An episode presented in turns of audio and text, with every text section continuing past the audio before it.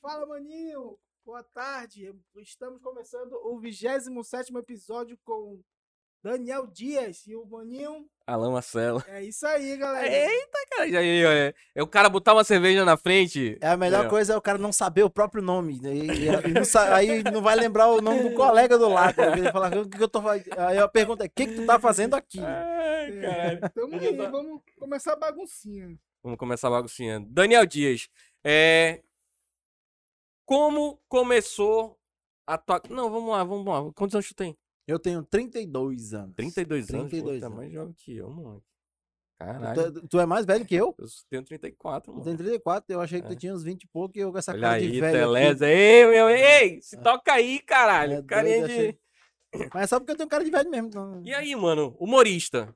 Como é que começou essa tua vida de, de humorista aí, mano? Cara, eu era um moleque de jogar bola com os amigos e ficar contando piada depois do jogo. Eu ficava contando piada na esquina de, de casa. E a galera falava assim, porra, tu é engraçado pra caralho. Eu acho que tu devia seguir essa carreira aí. Aí me inscrevi pra aquele show do Tom. Mas isso, as mas piadas. isso, quantos anos tu tinha? Isso eu tinha uns 18, 17, 18 anos. Eu ainda era, tava da Uhum. adolescência. Na verdade, entre 15 e 18. Porque em 19, 19 é, entre 20 e 21 pa- passei um período difícil que eu vou contar daqui mais pra frente. E aí, quando foi em 2005, eu fiz, eu fiz rádio e TV. Foi quando eu decidi que eu ia fazer. Eu já tava com uns 22 anos. E aí eu falei, eu quero fazer. Aí conheci um- uma dupla de, de músicos, Kelly e Clint, que são irmãos. Agora é M2K, se não me engano, a, a banda.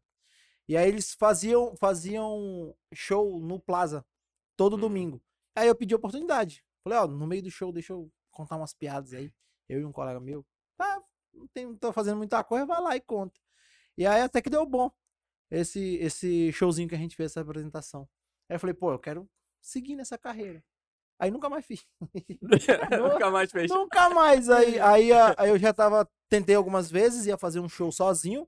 Eu falei, ah, quer saber? Já que não tem, eu mesmo vou criar meu próprio show. Vou chamar a galera pra, pra vir me assistir e vou fazer. Aí não deu certo, porque o cara que ia fazer comigo não, não pôde ir, porque teve apertos na faculdade. Eu falei, ó, então, a partir de hoje eu vou continuar a minha vida de garçom. Eu sou garçom. E aí já tinha desistido, foi quando meu irmão mandou mensagem pra mim. Falou, Daniel, sabia que aqui em Manaus tem um cara fazendo stand-up?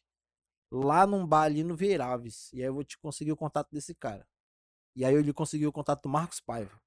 Foi quando eu entrei em contato e fui fazer minha primeira noite de teste, que eu enrolei pra caramba fazer.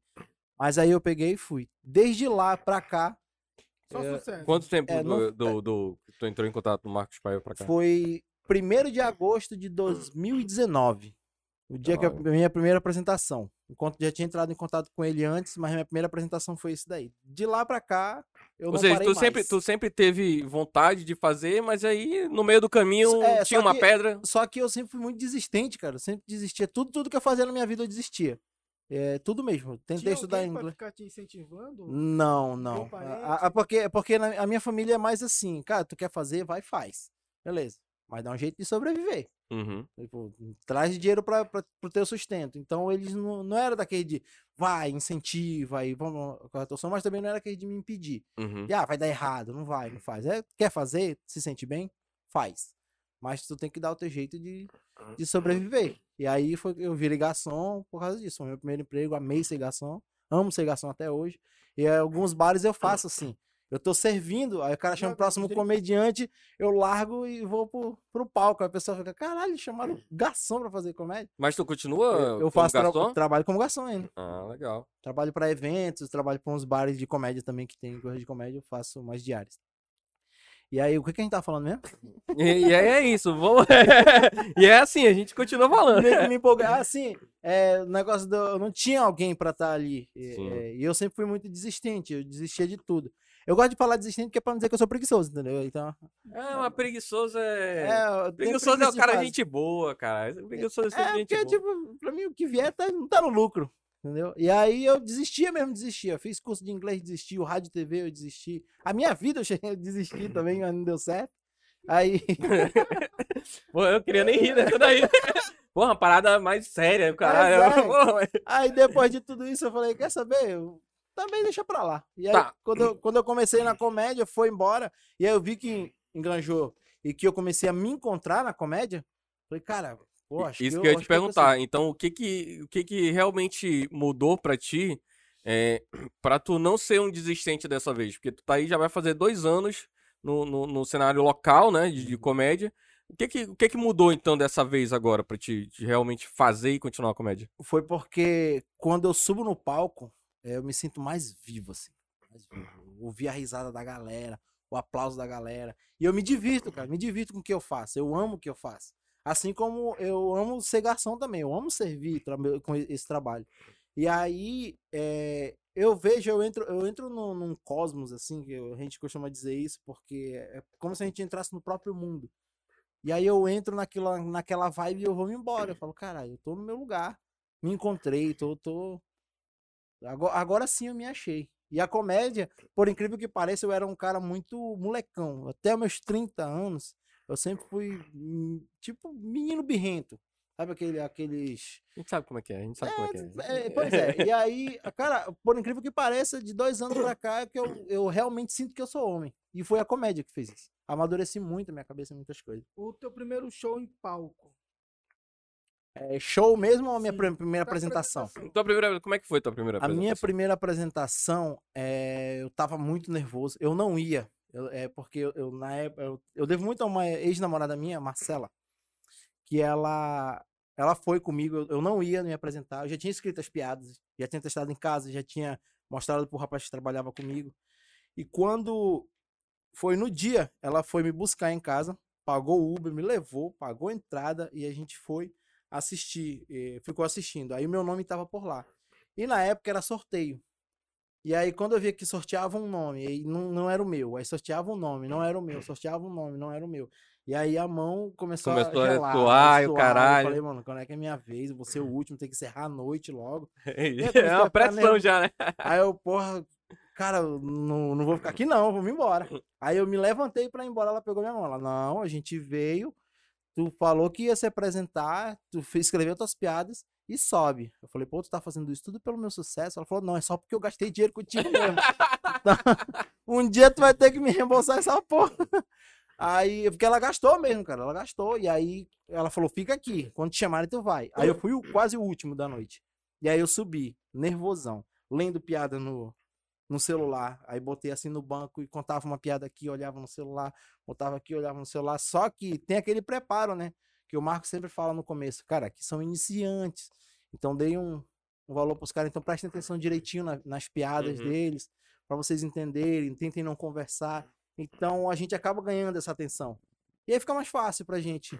Isso Tá é- é- e esse papel do Marcos é importante, O né? MC Porque é muito importante. né? Porque é, é justamente o cara que vai preparar ali no começo a plateia, É. tentar preparar, né? Porque às vezes tem filha da puta que não. O, o trabalho do MC é fundamental porque ele vai iniciar o show e ele vai conduzir o show.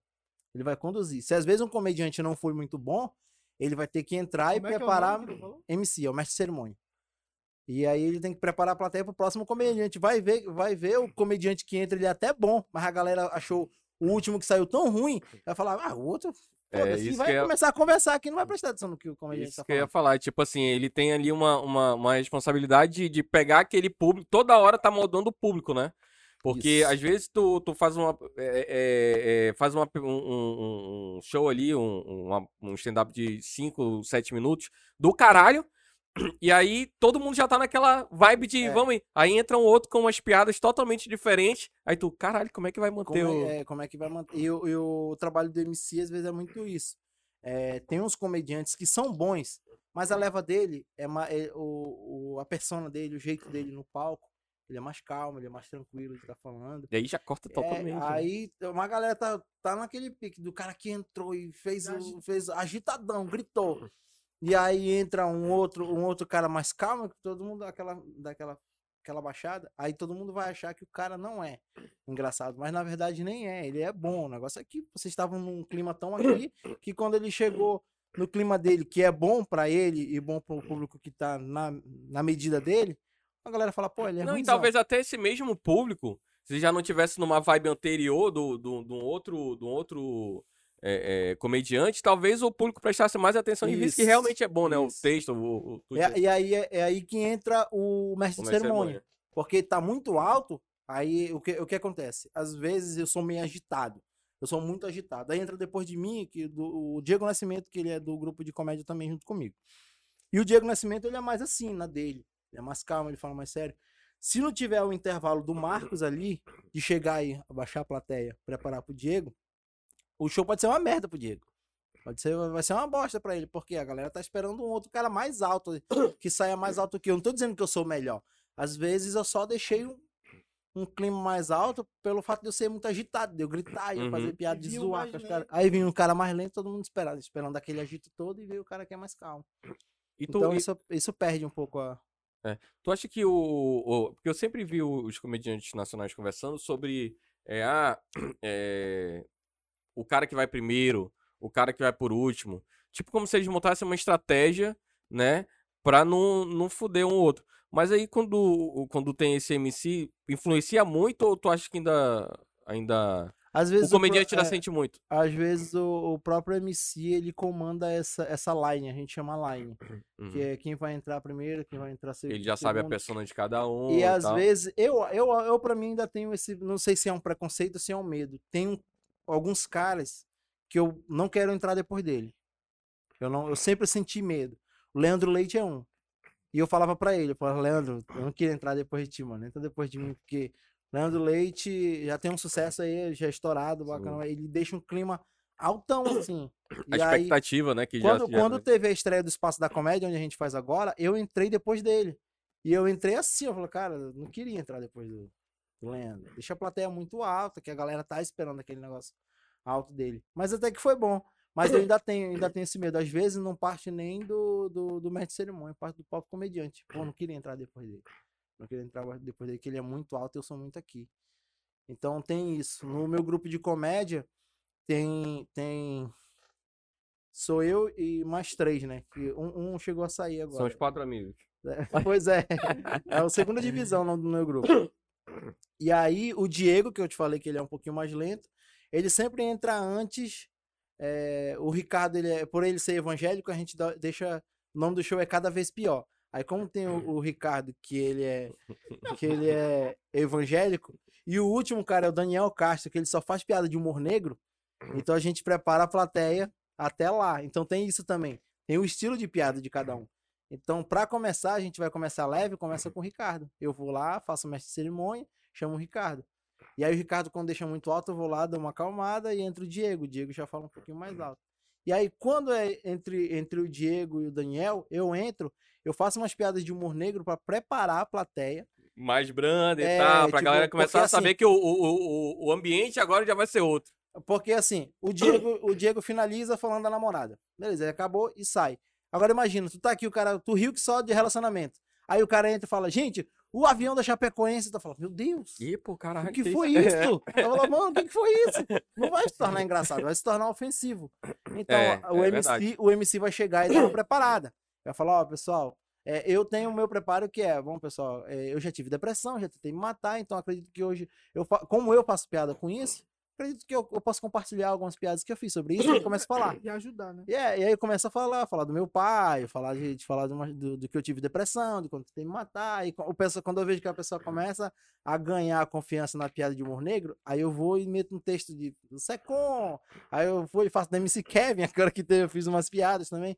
E aí quando eu vejo que a plateia tá, pô, eu falo, agora tá pronto pro Daniel entrar. E aí eu anuncio o cara e o cara vem e arrebenta. Então o trabalho do MC é, é esse, é fundamental. Mas respondendo a tua pergunta, às vezes é o próprio comediante que tem receio em entrar depois de um outro, porque às vezes o cara deixa um clima muito alto. E tu acha que falta, falta um, um- um, é, essa parada de, de público e tal? Tu acha que falta público em Manaus? Cara, não falta público. O que falta é mais, acho que interesse. A pandemia passada. né? É, também, isso é fundamental. Porque, na verdade, eu acho que a cena de stand-up aqui, da comédia stand-up aqui em Manaus já cresceu muito, cara. Cresceu muito, muito, muito. Hoje a gente consegue lotar a casa. É, muita gente nunca ouviu falar no grupo Segunda Divisão. Tipo, Daniel Dias, eu, Ricardo Mesquita, Diego Nascimento, Daniel Castro, ninguém sabe quem é. Mas a gente faz uma certa divulgação, anuncia como show de stand-up, é, bota o Instagram do cara, aí as galera vai lá ver o Instagram e fala, pô, ele tem umas piadinhas legais, eu vou lá ver. E aí começa a pagar e começa a consumir essa comédia. E aí chega lá, ganhou, ganharam de brinde o Hulk Pão. O Hulk Pão pegou e chegou lá e fez uns, uns 10 minutinhos lá. E aí isso vai chamando mais atenção. Essa galera aqui nacional, assim, que vem também, Uhum. ajuda bastante. O que que eu acho que falta? É mais, mais valorização. Acho que Um isso com apoio certeza. da- da É, eu não digo do, do, do público, porque público a gente tem, mas eu acho que das autoridades. Governo, dá, dá uma ajuda, assim, dá um apoio. É, isso isso daria, daria bom pra caramba. E a mídia, cara, a mídia, a, a mídia daqui não. Se tu vê, nem de fora, os, cara, os, os nacionais estouram no YouTube.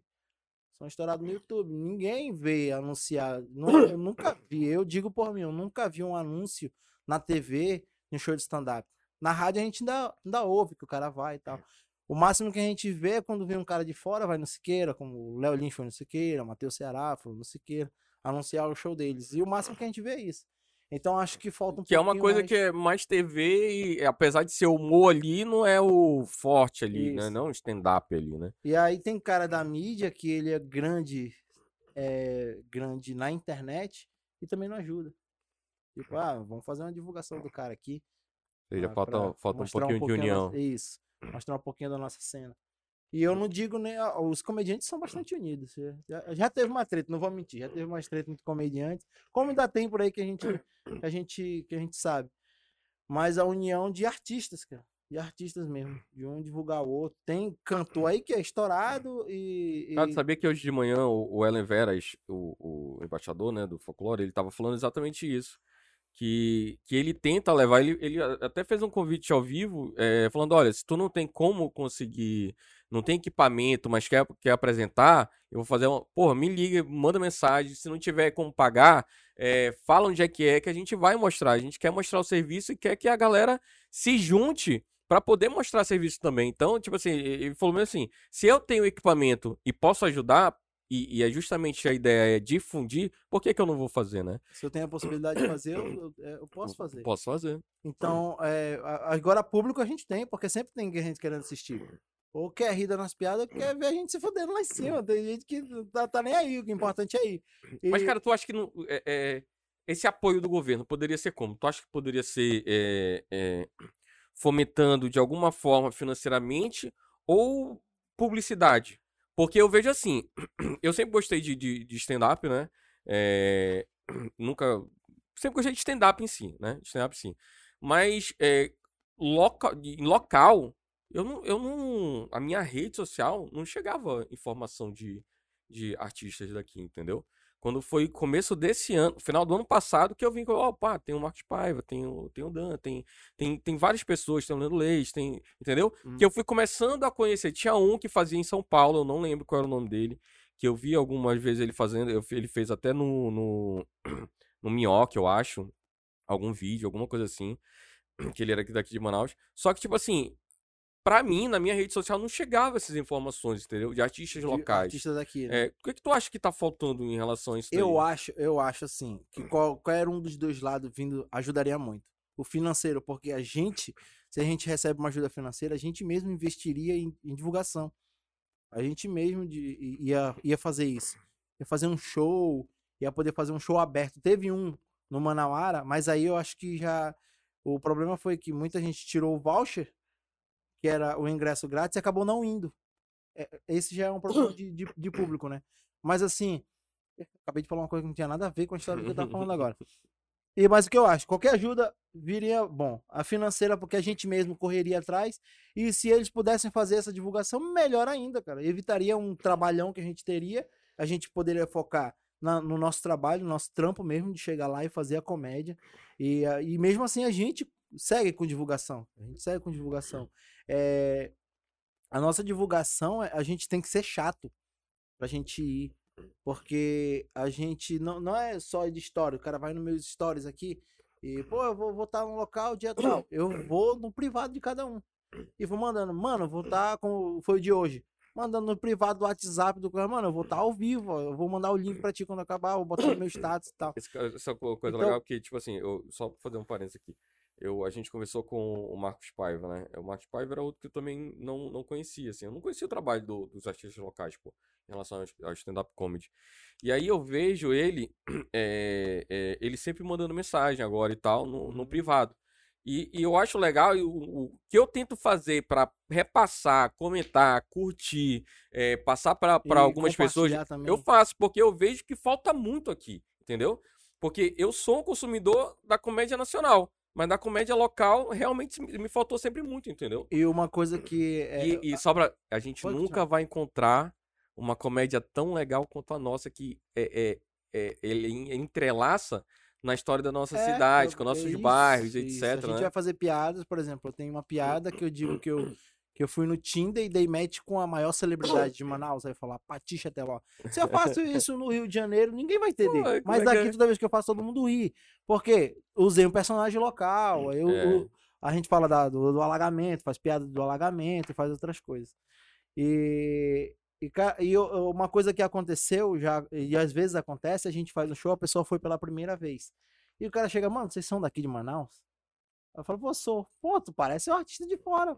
Aí eu, eu, eu me sinto orgulhoso disso, que vê que tudo que eu estudei, que eu venho estudando como comédia, tá dando resultado. Mas aí o que acontece? Não é porque muita, ah, a gente é escasso de público e tal. Realmente, ainda tem uma escassez de público pra gente. Aí a gente acaba sendo cobrado. Ó, eu tenho, eu tenho um texto que eu falo sobre a minha aparência. Eu já faço ele há quase dois anos, desde quando eu comecei. Toda vez que eu faço ele, é bom, é engraçado e todo mundo ri. Por quê? Porque já, já me apresentei tantas vezes e nunca é o mesmo público. Tem muita gente Uhum. em Manaus que ainda não conhece o público. Tem gente que me segue no Instagram e nunca me viu no palco. E aí não é que é, o, o povo não, não valorize a comédia. É porque o povo não sabe Não que sabe. tem. Então no- o pessoal fala, não, é porque aqui o pessoal não valoriza a arte. Mano, às, às vezes o cara até quer, mas não sabe que tem. Cara, teve gente que pagou 60 reais pra assistir o show dos quatro amigos. Chegou lá, o Marco subiu no palco, o, o Marco subiu no palco e arregaçou. Foi bom pra caralho, foi bom, bom, bonzão. Todo mundo querendo saber quem era ele, ele vai lá em cima e anunciar. Toda noite a gente tem no Red Dog, quando a gente fazia no bar do Red Dog, lá no Vieira Alves. Toda quinta-feira tem noite. É, tem aqui em Manaus? E eu não sabia. Pagaram 60 reais enquanto a gente podia estar pagando 15 Isso- pra ir assistir tudo. Isso que é o foda, bicho. Isso que é o O, foda. o nosso, o nosso ingresso mais caro sai a 25. Os caras de fora cobrando 60. E lota, tá não sei quantas mil pessoas. E no nosso não tava, agora tá dando mais gente, mas não tava dando gente por quê? Porque não tinha divulgação, ninguém sabia que tinha aqui em Manaus. Então esse era o problema. Então, como já voltando àquela parada do apoio, eu acho que qualquer um dos lados ajudaria muito. A gente ia ter um pouquinho mais de divulgação. Uhum. Cara, como é que é a, a, a questão de, de criação de, de texto? Porque, cara, eu sou um, eu sou um cara que adora escrever, né? Eu adoro escrever. Eu- tudo que eu, que, eu, que, eu, que eu olho assim. é, Só que eu não sou do lado do, do- de Uhum. comédia, né? Eu gosto de escrever as coisas e tal, em geral, né? É, como é que é pra a criação de textos de comédia, assim? Tu tem que ter uma Cara- paixão pelo, por escrever ou não? Tu, tu tem um insight? Não, eu, eu escrevo contos e escrevo poesias, mas só quando dá vontade. Dá vontade eu pego e escrevo. E quando vem do É. nada. É, às vezes, ó, a piada, às vezes ela vem no insight. Eu tenho um texto completo que ela veio de uma piada. Mas assim, eu posso dizer de mim. Não tem uma, um, um, um específico. é, todo comediante senta e faz desse jeito. Não, cada um tem o seu, seu modo de fazer. Eu, quando eu quero criar algum assunto, eu vou procurar aquele assunto e vou estudar sobre ele um pouquinho. Vou estudar história, eh, sobre como surgiu. Digamos, eu vou querer falar de nomes. Vou querer falar de nomes. Eu vou procurar teu nome. Vou procurar o nome de vocês. Vou procurar pessoas que foram relacionadas ao teu nome, de como surgiu o teu nome, o que significa o teu nome. E dali eu vou tirando. Eu vou meio que espremendo. Aham. E, e aí eu vou. Eu não vou escrever piadas logo em cima. No meu caso. Eu vou. Como se tivesse faz- fazendo, fizesse um resumo É, eu tô fazendo ali. uma pesquisa. E aí a piada, às vezes, ela vem na cabeça. Às Uhum. vezes ela vem na cabeça. Quanto mais a gente estuda comédia, mais fácil fica da gente começar a criar as piadas. Então, no meu caso, é. é, se eu tenho um insight, acontece. É, como eu tô te falando, eu tenho um texto completo que veio de uma piada. O meu colega, ele era. Era virgem da igreja e a menina tava afim de fazer sexo com ele. Isso realmente aconteceu. Distrito, né? Distrito é uma coisa maravilhosa. E aí ela chegou com ele e falou bem assim, ah, eu quero. Aí ele falou, e aí, e aí ele falou, né? Não, não, que eu, eu sou virgem, e eu sou depois do casamento, tá? Não sei o quê. Aí eu falei pra ele, mano, imagina tu tá num motel com ela e tu falar isso, sexo depois do casamento. Ela vira pra ti e fala, então receba esse anel como prova da minha aliança. a partir dessa piada, eu comecei a, a trazer a piada de, de, de, negócio de transar, de não sei o quê, e fiz uma piada sobre um, uma, um prostíbulo. Eu tenho um texto de a partir dessa piada, eu levei tanto pra frente quanto pra trás. Então, no meu caso, é isso. Às vezes, tu fala alguma coisa aqui, e aí eu criei uma piada naquilo, e aquela piada fica na minha cabeça. Quando me viu, eu, é, é uma situação que leva a outra. Por exemplo, o do que eu tava falando era essa parada de dele tá dele falar que não queria transar e aí ela oferecer, uhum. aquilo ali é relacionado a sexo. Então o texto todo vai virar sobre sexo. Então, uhum. o que, que eu posso extrair de sexo? Posso fazer experiências minhas, experiência do que eu ouvi. E então é, é tudo é tudo questão. Cada um tem gente que, que prefere entrevistar uma pessoa. Eu vou chegar contigo e, mano, vamos conversar aqui e daqui eu vou tirar algum texto. Tem gente que fala, mano, casei agora. Vou sentar, senta, senta e escreve tudo que tá acontecendo com ele. Escreve tudo, sem piada, escreve. E depois começa, depois começa a ler. Começa a ler e vai criando piada. Tem gente que já senta e já vem com piada pronta. É, uma, é um cara que eu admiro muito é o Leandro Leite. Ele, antes do show, quando a gente, a gente uma vez fez um show em Maués, ele, ele tava vendo algumas coisas ali, aí o que aconteceu? A gente sentou de frente, tava merendando, ele sentou de frente para mim. Ele falou, mano, e se eu falasse isso? Mano, e esse, esse, esse cara, ele fez umas, uns cinco minutos de piada. Só na hora ali. Uhum. Eu já não consigo fazer rápido assim. Digamos, tu chega e fala, mano, a gente chega aqui e aí. Aí quando acabar, ó, segunda-feira tem noite de teste de piadas. Aí a gente tá conversando aqui. Quando acabar, aí tu fala, mano, tu acha que segunda-feira tu consegue falar sobre a gente? Talvez eu consiga, mas talvez não. Entendeu? Então cada um tem o seu método, cada um tem o seu método. O meu, o meu método é, veio um insight, veio uma piada, dali eu vou, vou tentar criar um pouquinho mais para trás, ou um pouco mais para frente. E a improvisação, tu desenrola também? Como é que é? Cara, eu não sei se eu posso falar isso, se os comediantes vão bater. Mas eu vou falar. Acredite se quiser, nada é improviso. Para, para, para, para tudo! Explosivo! Só aqui no podcast, fala, maninho. A verdade é que nada é improviso. Tudo é Cara, escrito. Que... Tudo é. é escrito. O que acontece no improviso é, é o seguinte: o mestre de cerimônia, ele vai bater um diálogo aqui contigo. Aí o que acontece? É, é tudo preparado. É preparado mesmo. E aí, digamos que eu vou perguntar: é, como é teu nome? Vai me dizer teu nome. Tu mora onde? Ah, bairro tal. Que zona é? é zona, zona Norte. Ah, eu moro na Betanha, Zona Sul. Lá é zona de risco já fiz uma piadinha, já arranquei uma risadinha. E aí eu falo, tu já me conheceu? Tu já tinha me visto? Já trabalho no Serasa? Tipo, é, é as pessoas acham, pô, ele tá batendo um papo e tá. Ele tá, uhum. ele, na verdade. Tá induzindo ali ele, uma piada. Eu tô te fazendo uma pergunta com uma resposta que eu já sei. E, e, às vezes a minha piada, ela é em base de duas respostas: o sim ou não. Uhum. Entendeu? Então, é muito fácil aqui em Manaus a gente zoar bairro. Falar bairro. É uma coisa que acontece muito. eu tô entregando aqui, os, os comediantes vão me matar, cara. E, é, digamos, eu chego contigo e falo, é, é, tu mora onde? E tu fala pra mim, Jorge Teixeira. Eu falo, beleza, deixa eu conversar com outra pessoa. Eu já fiz uma piada ali e isso é normal. Eu, eu pergunto, trabalho o quê? Eu sou policial. Ó, beleza, deixa eu conversar com outra pessoa. É a mesma coisa.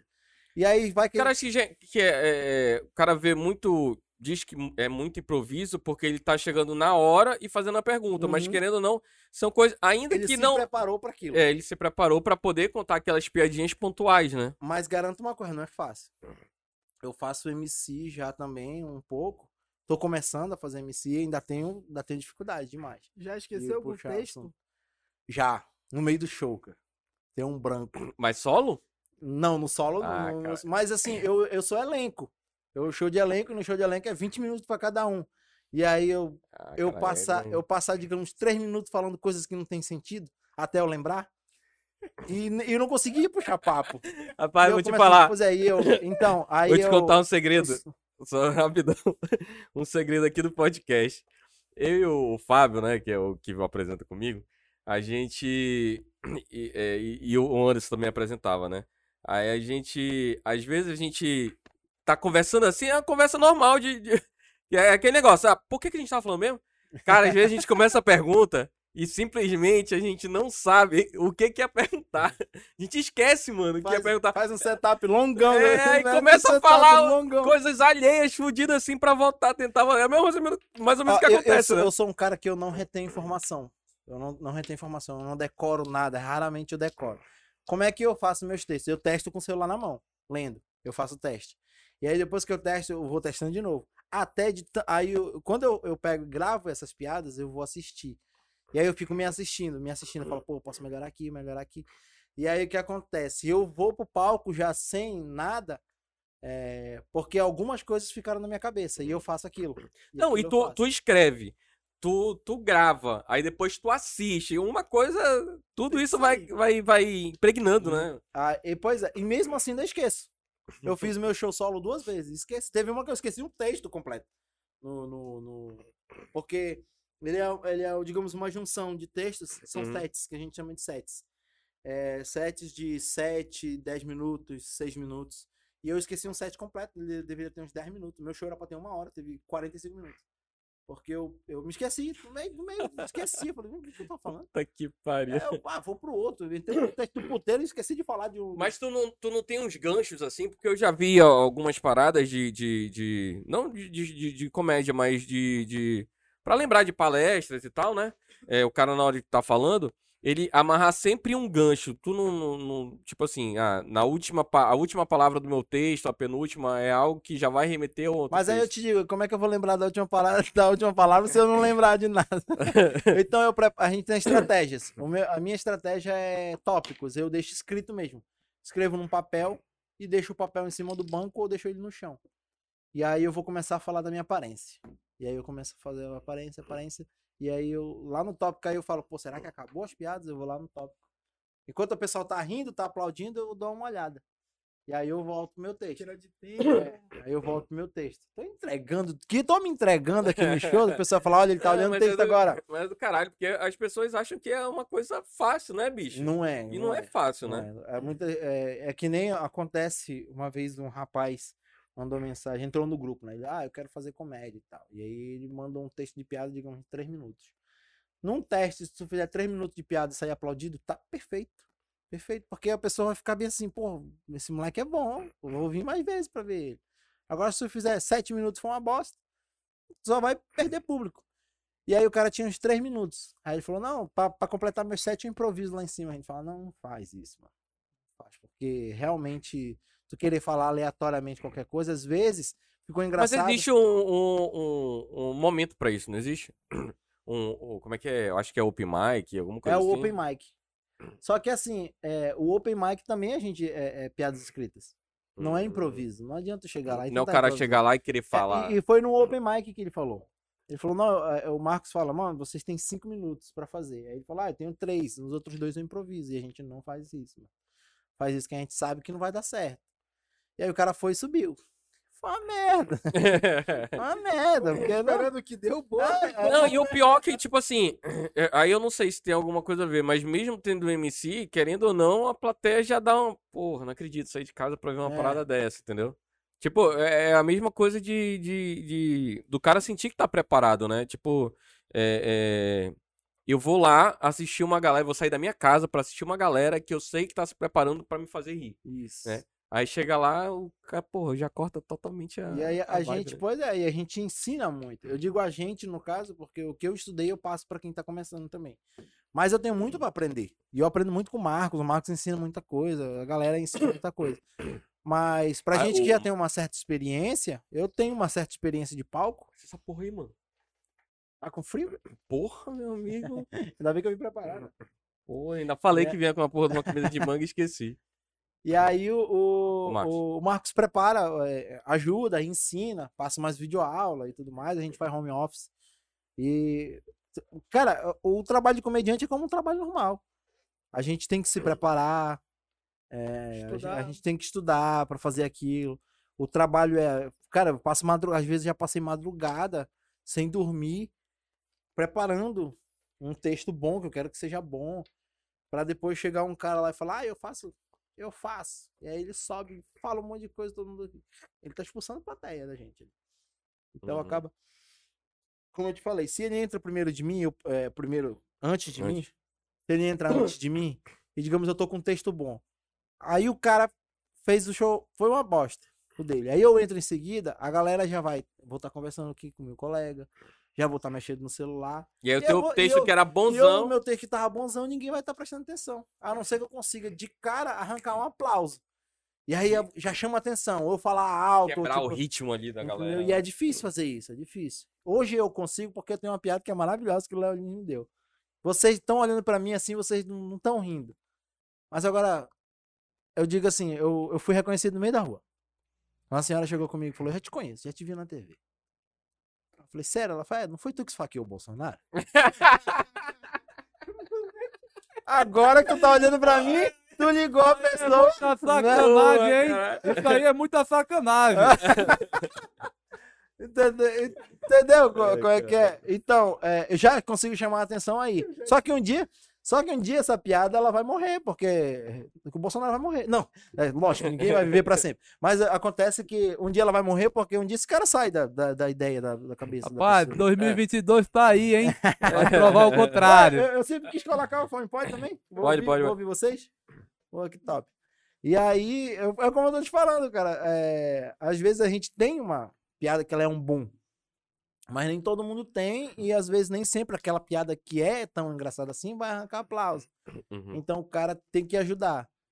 Se tu vai, tu, tu tá vendo que tu tá testando. Cara, se tu. tu- é, é, eu não sei como é que é, mas tipo assim, se eu, se eu sou comediante e antes de mim ver um, um cara desse, eu não tenho uma piada dessa como tu tem, assim, preparada, que, que tu sabe que todo mundo vai rir, Aham. pô. Isso daí todo mundo vai rir. É, é, tem algum problema de puxar, tipo. Falar, porra, meu irmão, esse show aí, tipo, do, do outro do outro comediante, falar alguma coisa, fazer um comentário? Cara, tu pode fazer um comentário. Tanto que tu não ofenda, que tu não seja tão ofensivo pra ele que a galera acha que ele seja, que seja ofensivo. Aham. Tem um rapaz, é o Renan Rodrigues. Ele tá tentando ser comediante. Há sete anos ele tenta. Desde o começo, aí ele tá tentando, né? Não, ele, ele é engraçado. Só que algumas vezes ele, ele erra, pô. Porque o Renan é daquele tipo de. O que ele escreve, ele fala. Ele escreve aqui, ele fala. Ele tá, ele tá muito bom e tá estourando agora no Instagram com os vídeos dele. É porque ele escreve, grava e faz. É a mesma coisa do palco. Só que nem tudo que tu escreve vai ser engraçado. E aí tem umas vezes que ele não, não dá bom. Aí o que aconteceu? Teve um tempo que ele tava participando no programa do Siqueira. Que ele vesti, era vestido de Homem-Aranha e ficava dançando lá. E aí ele foi participar de um programa em que ele, chamado Tapete Voador. Que ele subia no, no, num pallet vermelho assim. E aí o guindaste balançava ele, eh, levantava eles, erguia eles e eles ficavam balançando. E aí ele tava participando disso. E aí ele fez uma, uma apresentação rapidinho assim, o open dele. E aí não foi muito bom. E aí o Marcos entrou, fez umas piadas com ele. Ah, eu acredito que todo mundo pode ser comediante. Conheci o Renan, acredito que todo mundo pode ser comediante, menos o Renan. E aí a galera ri e tal. Ou seja, o, o Marcos já fez o comentário dele. Me chamou e eu entrei. Aí eu falei, cara, alguém lembra do Renan? No programa do Siqueira, vestido de Homem-Aranha? Pois é, ele participava do tapete voador. Que ele sentava aqui e o guindaste erguia ele. E eu falei pra ele, Renan, aproveita que você é o mais alto que tu vai chegar na tua carreira. E aí a galera compra a ideia. Porque a gente já vem. Não é uma coisa ofensiva. Aham. Agora, às vezes o cara perde a plateia e fala bem assim, pá, eu achei que eu ia ser ruim, mas acho que eu não posso ser pior do que o cara. Aí o pessoal fala, ih, ele já tá se achando. Às vezes tu tá Diminuindo só... fudido, é, né? tu já tá só na piada, mas aí tu vai diminuir o cara, cara. Ih, Agora, pode ser engraçado como for, eu já não vou rir de birra.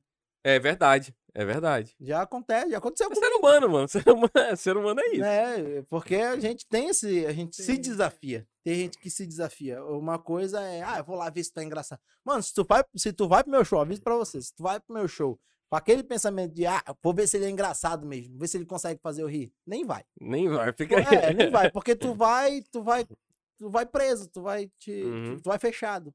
Tu não vai pronto pra rir. Uhum. Então, cara, relaxa o ombro e vai. Vai pra.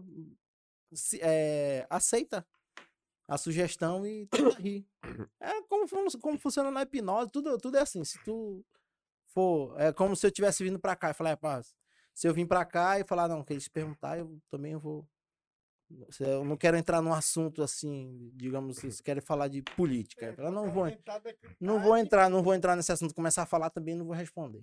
O que, que eu tô fazendo aqui? É. Essa eu não, não tô aceitando a sugestão de vocês. Então, É, o cara se compromete aí pra um show de. É igual, cara, é igual a a- esses vídeos de. No, no- de, de- Não, no, no próprio YouTube, pô.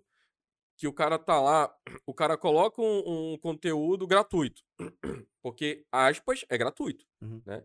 Tu vai pagar ali pro, pro, pro, pro YouTube, o YouTube vai receber das propagandas, etc. Mas, querendo ou não, é um vídeo que tu consegue assistir no YouTube. Aí o cara vai, faz o trabalho. Porra, a gente tava conversando, conversando de edição, tem um puta trabalho de edição. Aí o filho da puta vai lá e dá dislike e comenta uma porra nada a ver no vídeo dizendo que não gostou, cara. E, Porra, eu, nem- eu não consigo entender esse, esse pessoal, é, cara. tem, tem, tem- Aconteceu agora uma vez. Eu. O vídeo, quando a gente faz vídeo de sketches também, ou qualquer coisa assim, é. A primeira coisa que. Mano, tu entra na nossa bio, na minha, minha tá escrito comediante. Tá escrito lá, comediante stand-up. Eu tô escrito comediante. Qual é a minha intenção? É fazer rir. Não significa que toda piada que eu contar pra ti vai ser engraçada pra ti. Entendeu? Não vai ser engraçada pra ele. Às vezes eu vou contar uma piada que todos vocês vão rir. Outras não. E aí o que acontece? Eu peguei e postei um vídeo e o cara falou bem assim pra mim: Mano, eu não vejo graça em ti. Eu falei, mano, eu acho teu comentário desnecessário. Porque se tu não vê graça, por que, que tu assiste? e o cara tava lá me seguindo, tava curtindo minhas coisas. Aí eu falei, mano, se tu não gosta, sai fora, caralho. Porra. Tá querendo me dar uma chance? Quer um beijo, Pois cara? é, tá, querendo, tá querendo me comer ou não quer? Tá- só pode. Aí o cara, não, é porque eu não acho engraçado, eu fico assistindo só pra ver a tua cara. Eu falei, então tu gosta, cara. É. Tu gosta. Porque ele, ele, ele, achou, ele achou chato, o que, que ele se incomodou? De uma piada que eu fiz, tava todo mundo fazendo uns vídeos de, digamos, fazendo guia turístico, né? Aí falando, ó, esse aqui é, é o talarico e tal, falando e tal, e todo mundo fica fotografando. Aí eu peguei e fiz um sozinho. Eu coloquei assim a câmera e falei, gente, essa aqui é a Zona Leste, pode vir aqui, pode vir. Não, não, não vem não, tem dois caras numa moto ali, corre, cara, corre. E aí ele falou, ah, não é só na Zona Leste que não. Eu falei, ele falou, é, não é só na Zona Leste que tem assalto, não é só isso, em todo canto tem. Eu falei, sim, mas foi só uma piada, mano. É só Só uma uma piada. piada. Aí eu acho que tu devia tirar esse vídeo. Eu falei, eu não vou tirar. Não vou tirar porque a partir do momento que eu tirar meu vídeo, eu tô, eu tô querendo dizer que tu tá certo, eu tô errado. É. Então, a minha piada é minha piada, cara. No, E uma não tem galera- certo ou errado, né? Não tem certo. uma galera riu. Uma galera achou engraçado. Tu não. Então faz o seguinte, vai ver outros vídeos. Não gostou desse? Vamos pra outro. E é a vida que segue. Vida que segue, É, vida que segue. às vezes, às vezes tem gente que passa do limite mesmo, porque tem umas paradas que são meio ofensivas. É, cara, eu não consigo entender essa, essa galera, bicho. A quantidade de, de ódio que, que é desti- destilado hoje em dia na- nas redes sociais, né, bicho? E sem necessidade nenhuma. Sem necessidade nenhuma. A, a gente, cara, eu não ganho. Eu não ganho pra fazer vídeo. Eu não ganho nada, eu não ganho nada. Eu não tenho nada em troca pra fazer vídeo. Eu faço porque eu gosto. E uma galera, ontem, ontem mesmo eu tava conversando com uma moça. E ela falou: Tu melhora meu dia assistindo teus stories. Inclusive, Tamires, um beijo pra você. E aí ela falou: Tu melhora meus dias, melhora meus dias, porque às vezes eu tô mal, eu vou assistir teus stories, assisto do Ricardo Mesquita, que é outro comediante, onde eu tava na casa dele. E, cara, isso me anima, melhora meu dia. E a, a gente receber essas, essas mensagens é legal, porque eu fui um cara que eu tive depressão e eu não tinha quem assistir. Cara, eu vou te falar. Eu tive depressão, assim, é, e ataque de pânico, etc. Acho que 2016, 2017, 2017 ali. Final de ano de 2017.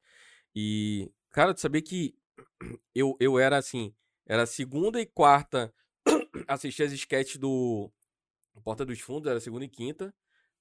E aí, era segunda e quarta, eu acho. Não sei, não sei. Mas aí, aí terça e quinta assisti os Barbichas.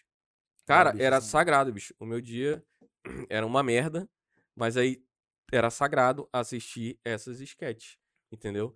E aí foi quando, assim, depois eu comecei a perceber, caralho, o quanto eh, essas pequenas coisas que até Detalhes, né? que eu achava do caralho e a partir de um momento eu, porra, eu assistia, mas não via tanta graça, entendeu? Mas eu era, tava ali, sempre assistindo, entendeu? E querendo ou não, influenciava alguma, alguma coisa no meu Uma dia. semente é plantada na tua cabeça, que- querendo ou não. O que, o que acontece? Quando tu tá com depressão, problema de ansiedade, e tu fica é, com tua mente vazia, vem merda na tua cabeça, vem besteira. Agora, quando tu ocupa a tua, tua- a tua visão assistindo um vídeo de comédia ou qualquer coisa, a tua mente tá se ocupando ali. Uhum. Então, já vai tirar aquela, aquele momento de, pô, é, eu, digo, eu digo por mim, porque, tipo, quando eu, eu, eu tive recaída já agora, desculpa, quando eu tive recaída da, da, da, da minhas crises de ansiedade, eu ficava pensando, cara, e se eu tentar de novo? Porque eu já tinha tentado suicídio uma vez. Mas se eu tentar de novo? E aí chega uma notificação de Instagram, pô, assiste aqui. Aí eu fui assistir, mano, eu dei risada pra caralho do vídeo que o cara tinha mandado pra mim. Eu falei, mano, veio na hora certa. Veio na hora certa. Porque eu acabei esquecendo da merda que eu tava pensando. Uhum. Então, tu tá ocupando tua mente com alguma coisa, entendeu? E a galera chegar comigo e falar, pô, mano, é, eu tô com um problema de ansiedade, tenho crise de depressão, e eu te assisto, eu rio pra caralho, eu gosto de ver teus vídeos e me compartilha. Então, eu tô fazendo bem pra alguém. Então, isso me dá ânimo pra gravar mais, pra fazer mais vídeos, de estar no palco fazendo a galera rir, de convidar. Tem gente que teve, teve gente que teve problema de ansiedade, tava mal. O ingresso do, do, do show do, do cara era 40 pau. Falei, mano, eu vou dar um jeito de conseguir o ingresso, eu pago pra ti, vamos assistir, pô. Vamos lá assistir pra, te rir um pouco. A pessoa sai de lá muito melhor. E isso não é só porque tem gente que gosta de comédia, mas tem gente que gosta de outras coisas, pô. Então vai ocupar tua mente com alguma coisa. Não, gosto de futebol, vai jogar, vai assistir um jogo de futebol. Vai, sai de casa. É aquele negócio, bicho. Aquela, aquele ditado popular de que mente vazia é, É, oficina, oficina do, do diabo. É, é, um, é um ditado assim que. Muito verdade. Muito verdade, porque quando, quando se tem, né, essa porra dessa ansiedade, dessa depressão, cara, a tua mente ali parece que tu, tu cria um mundo ali que é tão gigantesco que, que aparece pensamento do caralho do nada. Como é que foi essa, essa tua. a- a- tu falou que teve uma. uma, uma, uma- um evento de, de tentativa de suicídio? Foi. Como é que foi essa parada? Cara, bicho? eu tinha. Eu tinha 21 anos. E a parada foi a seguinte, eu, eu sofria com. Com bullying, cara. Eu sofria com bullying. Na rua de casa. Meus, meus irmãos, não tô dizendo que a culpa é dos meus irmãos, mas, tipo, muita gente falando que tu é feio, que tu é feio e tal. Cresci com esse negócio de aparência. Todo mundo dizendo que eu era feio isso, e, e tudo mais. Então, eu fui absorvendo aquilo Uhum. aquilo foi absorvendo. Eu já não tinha, eu não tinha coragem de, se eu gostava de uma menina, não tinha coragem de falar, não tinha coragem de falar. E aí, quando eu comecei a gostar de uma garota, eu criei uma amizade com ela e não tinha coragem de falar pra ela. E aí ela, eu, a coragem que eu tive foi escrever. Eu sempre fui bom com escrita. Aí eu escrevi pra ela tudo. Quando eu escrevi, eu achei, eu- o o meu pensamento foi assim: ela vai ler, não vai se interessar e vai embora. Uhum. E aí ela leu, não se interessou e foi embora. Não, na verdade ela leu, só que é, ela já tinha, tava de mudança, porque o Prosamin tava passando ali na rua, tava levando a galera ali da, da Betanha, né? É. Aí o Prosamin passou ali na Betanha, eles viram um monte de palafita assim, ele falou, cara, ó, a gente vai ter trabalho pra tirar isso. Então a gente começa logo tirando as da frente e vamos recolhendo. Aí quando eles tiraram da frente, não tiveram muito trabalho, que as de trás vieram tudo. Caiu a porra das palafitas todas. Aí tiraram a casa da menina. E aí ela se mudou pra, pro, pra Zona Norte. Eu moro na Zona Sul, ela foi pra Zona Norte.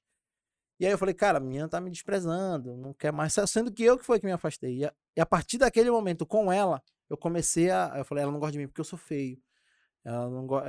Aí tu já associou uma coisa na Isso. outra e já é bola de neve. E aí eu tinha umas brigas em casa. Adolescente arruma confusão com tudo, né? Tu sabe como é que é. É, a- todo mundo que já foi adolescente sabe como é que é. A gente foi besta. E eu, como eu te falei, até meus 30 anos eu ainda era infantil. Então, é, eu tinha mania de perseguição. É tudo contra mim. Meus irmãos não gostam de mim. O pedaço da rua não gosta de mim. E aí, beleza, mas a gente foi vivendo. Fui, fui naquele meio meia bomba, assim. Aí eu entrei pra faculdade. Fiz faculdade. É, e aí eu comecei a estudar, fiz dois períodos só de língua portuguesa, e aí eu, eu recebi uma pensão, que a pensão acabou e não tinha mais como pagar a faculdade. Aí minha tia falou pra mim que minha tia que me criava. Não dá, eu não tenho condições de pagar a tua faculdade. Não tenho, não dá. E o meu pensamento é, ela pode sim, ela que não quer. Uhum. E aí, mais uma, mais uma mania de perseguição. E aí foi outra bola de neve. Foi outra bola de neve. E aí eu comecei a. Quando eu caí em depressão, eu não sabia que eu tava com depressão. Cara, minha depressão foi muito ruim que tu entrava no meu quarto, tu não aguentava o cheiro, cara. Fedia meu quarto muito. Porque a gente fica relaxado, pô, fica relaxado com tudo. E até hoje, de vez em quando, minha tia reclama, porque eu ainda, ainda trago umas manias com isso. De chegar, trocar de roupa e eu jogo a roupa assim no chão. Quando eu vejo que eu tô demais, eu falo, não, vou botar aqui no cesto de roupa suja que eu tô relaxando. E aí, nisso eu fiz uma amizade com uma moça chamada Bruna Hanna, na faculdade. E a gente era muito, é, muito próximo. E muito diferente. Muito diferente. Até na aparência, porque ela é linda. E aí, quando eu, eu saí da faculdade, fiquei em casa sem fazer nada. Comecei a- foi quando eu comecei a trabalhar de garçom. Comecei a trabalhar de garçom, mas meio que ia trabalhar por trabalhar. E aí teve um domingo que a minha tia foi pra casa do, da, da irmã dela e o senhor já tinha caído no total, assim. E aí minha tia foi pro, pro aniversário da irmã, da casa da irmã dela. Num domingo à tarde. E aí eu falei, é hoje que eu acabo com a minha vida. E aí fui no quarto dela, peguei um monte de remédio e tomei. E não fez efeito nenhum, eu fiquei meio dopado. Aí que eu fui pra trás no varal de Pegou uma casa. caganeira. Pior que não. Eu, eu cheguei a vomitar depois, eu cheguei a vomitar depois. E aí, pô, seria bom ter pego uma caga. Não, é não, isso é uma vergonha do cara. A pessoa, eu boto a corda no pescoço, morro, o pessoal vai me tirar todo cagado. cagado. Puta que, olha que bosta. O cara fala, mano, ele é, mo- morreu e apodreceu rápido, porque tá fedendo já, galera. Já tava podre. E aí, aí eu vi que não tava fazendo efeito, eu tava meio grog, eu fui lá, peguei as cordas do varal tudinho, cortei, e aí eu fui pra cima do galho da árvore. Eu, eu, eu subi no galho da árvore, amarrei a mesma corda. Amarrei a, a- a Ah. corda no galho e no mesmo galho eu subi, botei no pescoço. E aí eu acho que meu pensamento é, pô, eu queria que alguém me tirasse daqui. Só que não veio ninguém, né? Aí eu só me joguei pra trás. E aí quando eu ouvi, quando eu ouvi o barulho, eu vi um negócio fazer. Falei, cara, meu pescoço quebrou e eu já era. Aí quando eu- foi dois kicks, assim. Aí quando eu vi o crack, era o galho. O galho da árvore quebrou. Eu caí e o- Acorda, filha da mãe. e o, o galho grossão, mano, grossão. Eu nem era, eu era fininho, era da grossura da porrinha dessa aqui, mano. Eu era bem fininho, era bem magrelinho. E, e eu falei, caraca, mano, não sei o que que foi. eu- não sei, se é Deus. né, Cara, cara? eu, eu, eu acredito, eu acredito em Deus, cara. Eu acredito em Deus. Sou cético por algumas coisas, mas eu acredito em Deus. E, e aí eu falei, tava falando pra, pra minha irmã, né? Falei, mano, a corda quebrou. Será que Deus tem um propósito? Ela falou, não, pela tua cara, acho que é o diabo que não quer concorrência.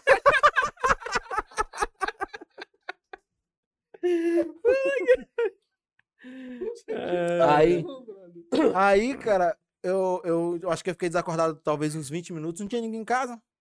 Aí eu acordei com isso aqui tudo dolorido, que o galho caiu aqui, assim. Uhum. Aí eu tirei o galho, chorei demais, só fiz jogar ele pra trás, assim, no quintal de casa, o galho com a corda e tudo. E aí corri pra casa, que era no quintal, né?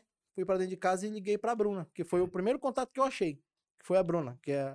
Eu faço, eu tenho um teste de piadas que eu falo dela, que ela me curou da depressão e eu tenho uma tatuagem bem aqui, chamado, é, chamar não, é as iniciais dela, BH, que é Bruna Hanna. Por causa que, eu, que ela fez por mim, cara, nem a família fez. Mas não, acho que é porque eu não dei oportunidade pra família também. Uhum. Mas ela, depois desse eu peguei e liguei pra ela. Aí eu falei, Bruna, eu tentei me matar. Aí ela falou, eu te entendo. Eu falei, tu já teve depressão? Ela falou, não, se tivesse tua cara, também ia querer me matar. Não, sacanagem, sacanagem. Aí o que aconteceu? Eu não contei pra ela o que tinha acontecido. Não contei. Eu só, eu só liguei pra ela e, e falei que eu, eu tava mal, que eu queria sair. E o rolê da Bruna é shopping. Ela vai pro shopping, ah, então vamos pro shopping. E aí me levou pro shopping, me levou pra casa dela. E aí a Bruna começou a fazer coisas por mim que ninguém fazia, cara. Ela me levava pra casa dela pra assistir Hannah Montana. Tentei me matar e assistir Hannah Montana, depois tentei me matar de novo. Série ruim da porra. Se foda. e aí, Mas cara- ela não sabia, ela não sabia. Não, né? ela não sabia, eu não contei. Ela veio saber Mas tu que- contou pra alguém assim, não? Não, nunca contei pra ninguém. Essa história agora que eu tô contando pra vocês, eu não contava há muito tempo. Eu contei só no, no, no outro podcast. Eu contei, mas eu nunca tinha contado pra mídia nenhuma, assim, eu não, Uhum. não, não contava. E, Mas assim, pelo fato da Bruna, ah, vem pra cá pra casa. E a família dela, cara, a família dela é incrível, incrível. Eles têm detalhes assim, ele- eles, se curtem o máximo. Eles se reúnem pra brincar de mímica em casa. A família toda. Participa a mãe, participa os irmãos, todas as irmãs dela, todo o irmão. E aí aquilo ali eu falei, caraca, mano. E aí a Bruna começou a fazer coisas por mim assim. eh, chegava meu aniversário, me dava presente. E aí, vamos sair, vamos se encontrar. Eu criei uma amizade tão forte com ela que teve um momento que eu já queria viver não por mim, mas por ela. Falei, pô, se eu morrer agora, de novo, se eu tentar me matar de novo, morrer, a Bruna vai sofrer pra caralho. Então, vou, vamos lá. E aí comecei a viver por ela. E aí, depois de um tempo, eu comecei a me, me importar com detalhes. Eu falei, quer saber, eu vou cuidar de mim. Foda-se. Eu vou atrás de psicólogo, psiquiatra, e fui atrás de tudo. Comecei a tomar remédio antidepressivo e meio que me curei sozinho. Só que eu tive um. Eu tive um, um estalo. Porque tem gente que não tem a chance de a corda quebrar, tem gente que não tem chance de, de ligar. Às vezes, é, às vezes eu, eu, eu ultimamente ando meio ocupado. Se uma pessoa, um cara tenta se matar, um amigo meu tenta se matar e não dá certo, se ele me ligar falando, mano, posso ir contigo, eu estiver ocupado? Eu vou falar, pô, mano, eu tô meio ocupado agora. Porque o cara, quando ele tem a depressão, ele não vai falar pra ti, mano, tentei me matar. Não vai falar. Ele não vai falar, mano, eu tô, eu tô com depressão. Não. Então é bom a gente ficar ligado nessas paradas. É bom ficar ligado nessas paradas, ser prestativo. Então, é, antigamente não tinha uns vídeos de stand-up, não existia rede social, não, eh, não tinha essas coisas para eu Não dizer tinha onde o cara tentar, tentar buscar um refúgio. buscar um refúgio, né? Isso. Então eu, eu, eu digo que eu dei sorte, entre aspas, porque eu acredito muito em Deus. Deus me ajudou muito, mas eu tive, eu tive a sorte de o galho quebrar, eu tive a sorte da Bruna me atender, eu tive sorte de falar quando eu queria sair, ela ter me levado para algum lugar. Tem gente que não tem isso. Mas o cara tenta primeiro, não conseguiu, ele te liga, de, mano, eu tô no meio do podcast, não dá não. Cara, Entendeu? é, eu, conver- eu, eu falei em algum podcast desse no, no passado, um pouquinho da minha experiência em relação a isso, né? E aí, é, tá falando dessa parada de alguém ligar e tal. Isso é legal porque. Legal falar, porque é o seguinte. Às vezes, do nada, vem uma pessoa e fala contigo assim que tu não sabe o que tá acontecendo. Uhum. E às vezes tu, tu, tu, tu, sei lá, às vezes distrata, às vezes dá uma, uma, porra, eu tô muito ocupado pra fazer isso. Mas às vezes, é, é, depois que eu tive essa parada, eu comecei a notar que, caralho, pode estar acontecendo alguma coisa ali, entendeu? E hoje eu já presto muito mais atenção nas pessoas que estão ao meu redor pra ver, tipo, pequenos gatilhos, entendeu? Isso. E aí a gente já, quando a gente passa por essa parada, a Tu gente começa. sabe, A gente, co- a gente vê, mano. A gente às vezes fala assim, mano, isso vai acontecer com ele. Só que não tem como a gente chegar e, olha, tá aqui a merda, joga na tua, tô jogando na tua cara, vai acontecer isso, isso. A gente não sabe, né? Realmente vai acontecer. Mas a gente vê alguns gatilhos que podem levar aquilo a acontecer. Aí, tipo assim, o que é, é do caralho isso, porque, tipo assim, eu já fico ligado hoje, pô, não, não, eu tô ocupado, mas, pô, querendo ou não, manda uma mensagem ali, eu, pô, depois eu falo contigo, juro que vou falar Sim. contigo, entendeu? Por quê? Porque a gente que já passou por isso, mano, que já passou por, por essa situação, é, a gente nunca mais é a mesma pessoa, né, cara? Verdade. E a gente, querendo ou não, a Tá gente. sempre o alerta mais. É. E eu, e o medo, cara, eu- tenho certeza que tu tem também. O meu maior medo é ter recaída. Vixe, mano, com certeza. Eu, eu, eu ainda, às vezes eu tenho crises de ansiedade. Uma vez eu tive uma crise no meio da rua. Eu entregava gás e aí eu com a moto assim no meio da avenida, era numa ponte. Mas não que eu ia me jogar da ponte, porque eu tava passando por ali. E aí deu a crise no meio. No meio da ponte. Eu parei e fiquei ali travado. Eu, parece que apagou. Quando eu acordei, eu já tava do outro lado da ponte com um taxista falando, mano, aí, tu tá bem? Ele me atravessou. E aí eu falei, caraca, o que foi que aconteceu? Eu tive uma recadinha, um pânico ali. Eu não sei, eu não sei o que foi que aconteceu. Mas ah, uma coisa eu me lembro, eu comecei a pensar demais eh, nas minhas preocupações, que eu tinha dívida pra pagar, eu tava ganhando pouco, tinha uma coisa, eu falei, caraca, tá acontecendo tudo de novo. Falei, O Deus, gatilho vem, né? E se tu não tiver cuidado, de novo e tal. É. E aí o medo de ter uma recaída é uma desgraça. o medo é foda. E como tu falou, a gente fica de olho nos gatilhos. Tem uma amiga minha, hoje ela é uma grande amiga minha, Julie. Julie Coelho. Eu fui numa balada, eu, a gente, eu tava numa balada. E eu juro, cara, eu tava indo pra casa, já tava saindo, eu e os meus amigos, a gente saindo. E eu vi aquela moça sentada lá no bar, meio que bebendo, rindo com algumas amigas, mas pra mim aquilo, eu falo, cara, essa menina tá rindo, mas ela não tá bem. Não tá bem. E eu, e, bêbado sabe como é que é, né? Bêbado chega falando com todo mundo. Fui lá e falei, moça, eu queria te dar um abraço. Deixa eu te dar um abraço. Ela tá, e a gente começou a conversar. E eu falei, ah, eu sou comediante, tava começando, né? E ela, Mostrei. Acho que aí colou, hein? Acho que ele levou. Mostrar. Levou, levou, levou. Não vou negar que ficamos, mas. mas foi depois, já foi a comemoração do meu aniversário. Eu acho que foi um presente que ela me deu. E aí, cara, eu descobri que naquele dia ela tava bebendo, criando coragem pra ela se matar. Caralho, ali, bicho, é foda. E ela não. E, e ela, até hoje, ela faz questão de postar e falar: é, Tu salvou minha vida. Ou seja, eu sou uma Bruna na vida de alguém. Sim. Entendeu? Sim, com certeza. Então, e, e Não é isso- superstia, mas é bom. É. A Bruna é bonita, eu sou essa desgraça aqui, mas fiz alguma coisa. pra- É, é, entendeu? Aí é isso que eu penso, cara, todo mundo precisa de uma. No, no meu, eu, eu- eu dou essa referência pra quem sabe da minha história entende quando eu falo, que eu digo, todo mundo precisa de uma Bruna, Todo mundo precisa de uma Bruna. entendeu? Aproveita aí, ó. Hashtag todo mundo precisa de uma Bruna. Mas é, é, é- é real, cara. Eu falei, eu falei, cara, eu, eu fiz sem saber. Eu só fui lá e disse que queria dar um abraço nela, comecei a conversar com ela. E mostrei o, o que eu sou comediante, mostrei o, o símbolozinho da tribo da comédia, ela reconheceu, ah, esse aqui é do Marcos Paiva. E a gente começou a trocar ideia. Trocamos um WhatsApp, trocamos uns beijos. E aí a gente começou a trocar ideia e hoje a gente é amigo demais. Tinha muito amigo. E sempre que ela tem algum problema. Não, pior que não. Não, eu tô namorando. Não queria não, mas tô. Brincadeira, amor. Te amo. Minha namorada tá nem vendo que ela tá em Presidente Figueiredo. Ela tá com outro. A, a minha namorada? É Lia. É, eu tenho uma piada que eu digo, enquanto ela lia, eu escrevi. né? Eu- eu- ela- O cara arrumou a namorada por causa do nome, caralho, pra poder contar piada. Cara, eu, eu só tô namorando com ela mesmo porque assim, cara, a minha namorada, é, eu sou fascinado por mulher independente. Fascinado. Até porque Pô, eu não quero é. gastar nada com ela, né? Aí, aí o que. Melhor coisa do mundo, pô. Aí o que acontece? A minha namorada, ela é, é engenheira mecânica. Ela é formada, ela é empresária, ela é fotógrafa, é bem sucedida. Aí eu falei, mano, nessa vida a gente tem que fazer investimento. Então, eu tô namorando com ela pra ver se eu consigo investir em alguma coisa. E aí, é, foi, foi é, pela independência dela mesmo. Assim, eu sou fascinado por mulher independente. Não, mulher independente é. É, não é nem que eu ame mesmo, é só por causa do dinheiro mesmo. Piada, amor. Cara, é, é- é- é, a gente. O, o, o stand-up comedy começou lá em, sei lá, 2004, 5, 6, né? E veio explodindo, né? Em, em, em fases, né? Tu acha que, que o stand-up comedy tende a morrer e a comédia encontrar um outro recurso? Cara, eu não acredito que o stand-up possa, possa morrer. Talvez no Brasil, por causa de valorização. Mas é Estados Unidos, que é, é grande, até hoje a cena lá é grande. E é, e é há mais de 60 anos que existe aquilo ali.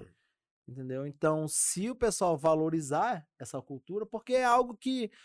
É, é mano, eu tô relatando, relacionando o teu cotidiano, todo mundo se identifica. E eu acho que não é uma, uma coisa que, que possa morrer, mas acredito que às vezes a gente tem que se reci- reciclar e se adaptar. Entendeu? Eu sou comediante stand-up, eu amo fazer, tá no palco e fazer stand-up. Mas o que, que eu faço? Faço vídeo de sketch para ter minha própria divulgação. Uhum. Então as pessoas fazem um- uma. uma... Antigamente a, a comédia stand-up era: tu sobe no palco, fica em pé, cara limpa e começa a falar da tua vida. De- Aí começou a quebra da quarta parede. Já foi uma mudança. Conversar com o público. Beleza. Já Igor Guimarães é um cara que eu acho incrível, maravilhoso.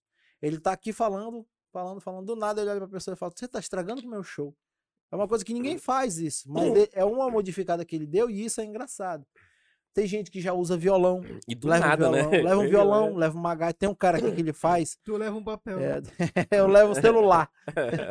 o cara daqui que faz é, comédia com, com, com violão é o Bruno Frota. Até indico vocês a trazerem ele aqui. O cara é, é fera, fera demais. É um dos caras que sempre que eu tô fazendo show, eu levo ele pra fazer open comigo.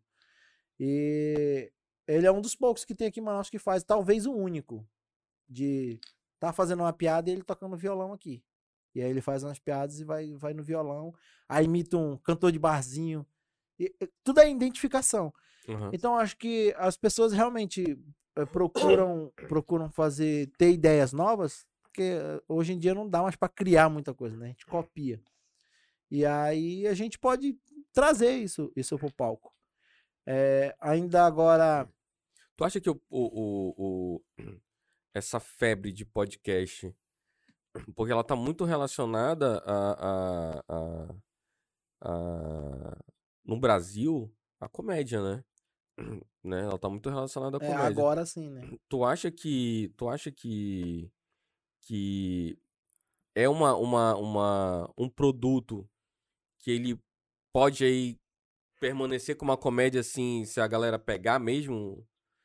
Porque assim, os comediantes têm feito bastante. é, é, têm ido pro, pro, pro podcast, que é pra ter ali um, mais um produto pra, de divulgação, né? Isso. Tu acha que, que isso é uma coisa. É uma febre? É só uma febre que vai passar? Ou tu acha que. Não, uma coisa que eu, tá aí eu pode- não acho que é algo que vai acabar, cara. Acho que vai acabar. Não, não, não, pra mim não é uma coisa que vai acabar, porque é algo, é algo diferenciado, cara. Não é uma entrevista. Entendeu? Todo mundo quer ver. Todo mundo. Tu, tu quer, tu quer ver como o artista que tu conheceu, ou aquele cara que tu tem interesse no assunto dele, ele é no dia a dia. Como ele se mostra ser contigo. Vai derrubar a câmera, cara. Vai dar prejuízo aí. Mexeu aí, Will? E aí, é, eu, que- o que acontece? Eu, eu tô fazendo hoje aqui com vocês. Beleza, a gente tá batendo um papo bacana aqui. Daqui a alguns meses eu posso voltar com um papo totalmente diferente.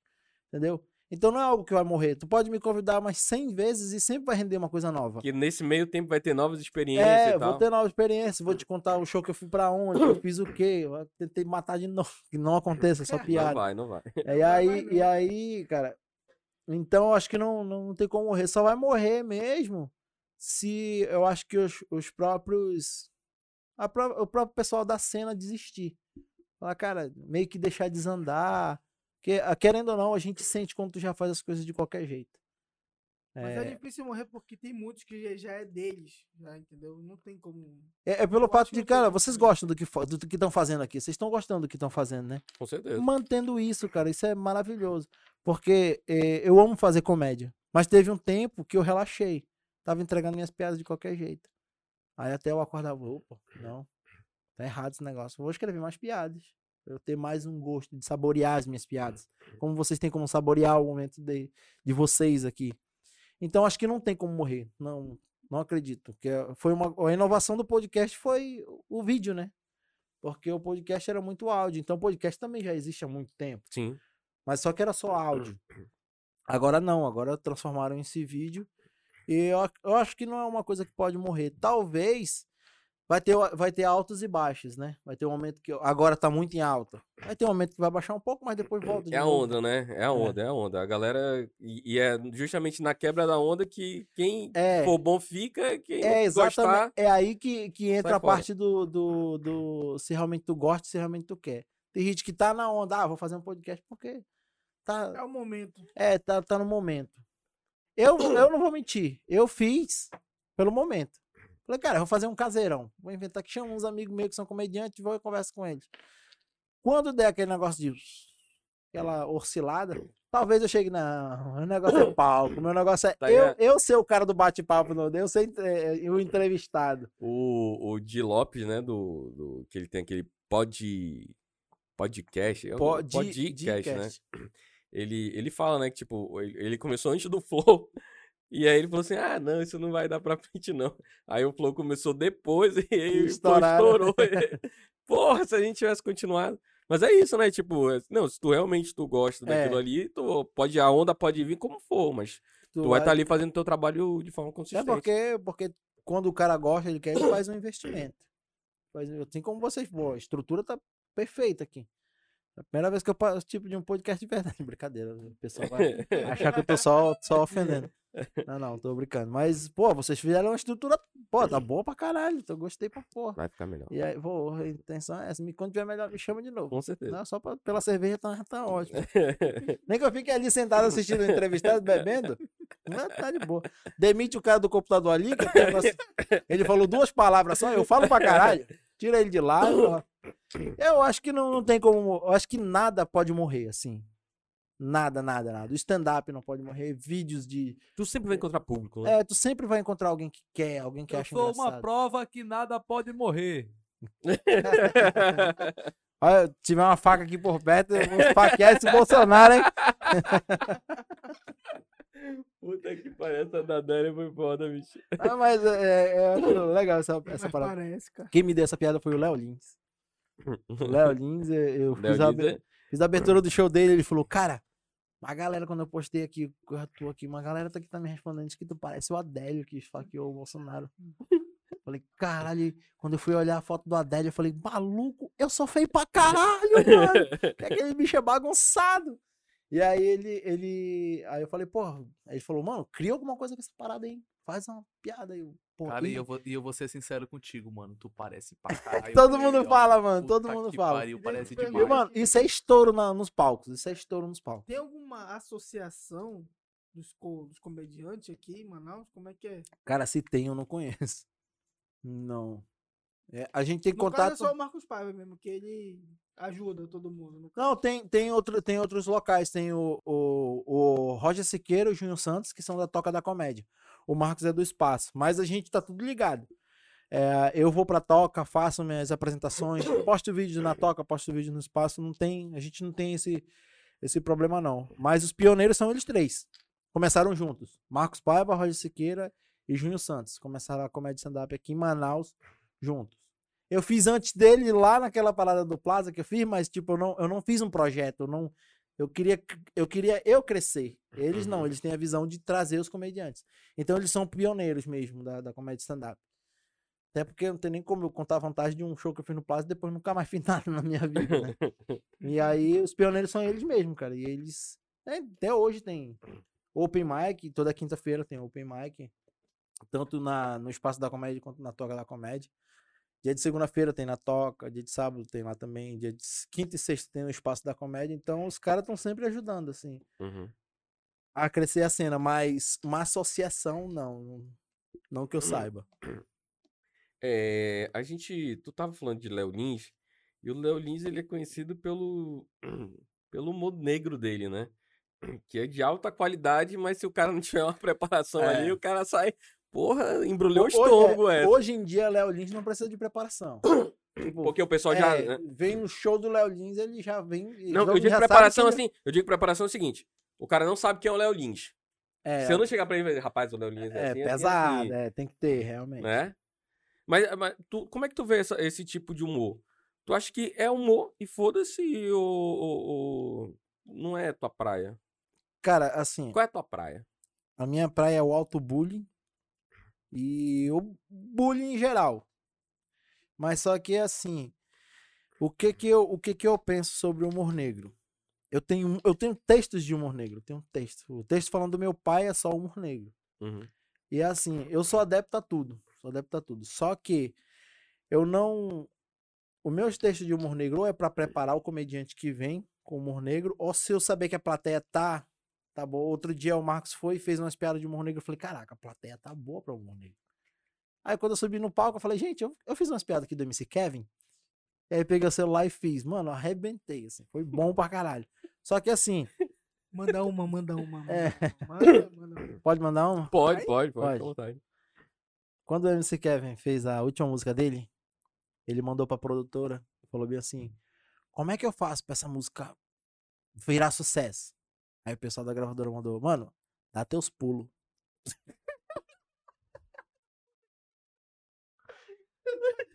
Eu vou ser cancelado por causa disso, cara. Moleque, cara, quando, quando eu escutei a notícia, eu não, eu não, não, não fui atrás, né, pra saber o que, o que, que, o que, que tinha acontecido, né? Aí aquele vagabundo ali que ama esse tipo de piada me mandou umas paradas. Eu falei, não, mano, não faz isso não, né? Mano, eu tenho um monte aqui no meu celular, mas não vou fazer, não. Tá descarregado. Depois a gente dá um, gostinho mais pro pessoal aí, pro pessoal procurar. E aí, e aí, cara. é, O cara, o cara tá morrer, passando cara. mal. Cara tá passando mal ali. O cara gosta de humor negro, mas o cara tá passando mal. E aí, só que assim, tem, tem. O Marcos faz a noite de humor negro. Faz a noite de humor negro. Aí, por que é? Não é porque ele gosta de humor negro. O comediante, ele tem que ele tem que estar preparado pra tudo. Se ele fizer uma noite e falar bem assim, ó, hoje a gente vai ser, vai ser uma noite que a gente vai falar só sobre família. Então, o comediante, isso querendo ou não, isso é um estudo pro comediante. Entendeu? Eu, é, quem me assistir na noite Vai de humor negro, mais o leque dele, né? quem me assiste na noite de humor negro já vai perceber que toda vez que eu, come... que eu testo piada de humor negro, eu testo sentado. Quando eu tô sentado, é porque eu tô mostrando o quanto que eu tô desconfortável.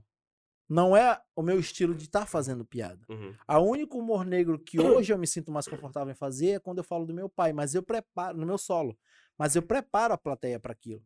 Eu faço o pessoal entender o porquê que eu tenho raiva do meu pai, o porquê que eu, eu, eu, eu sou chateado com meus irmãos. Aí antes de começar a fazer as piadas sobre eles. Então eu tenho que. O que, que a gente tem que fazer? Tem que induzir a plateia em deixar contra meu pai, contra o meu pai, para eles entenderem o porquê que eu tô falando aquilo. É, só que uma coisa é tu chegar. Tem um cara que ele faz comédia aqui, eu não vou dizer o nome dele, mas. é, é- eu acho ele um bom comediante para humor negro. Só que, cara, não sei. é, é, ele sobe no palco, lembrando que essa piada não é minha. Ele sobe no palco e fala bem assim: Cara, alguém aqui gosta de gato? Aí, aí chega com a mulher assim e fala: Você gosta de gato ou de cachorro? Ela fala: Gato. É gato? Ele falou: Cozido. Eu Hum. prefiro cachorro. E aí, tipo, a plateia fica: Ui? Hã? Não, Que- não entendeu nada assim. Falou: Caraca, mano. Chinês, filha da puta. Do nada, do nada ele veio com uma dessa. Então, é, como eu te falei, se não tiver um preparo, é pesado. Mas assim, eu gosto de escrever piada de humor negro. Eu escrevo muito, muito, muito, muito. Porque é, quando a gente vai pro, pros grupos, nos grupos ele manda um tema. Pá, o tema é esse. Pô.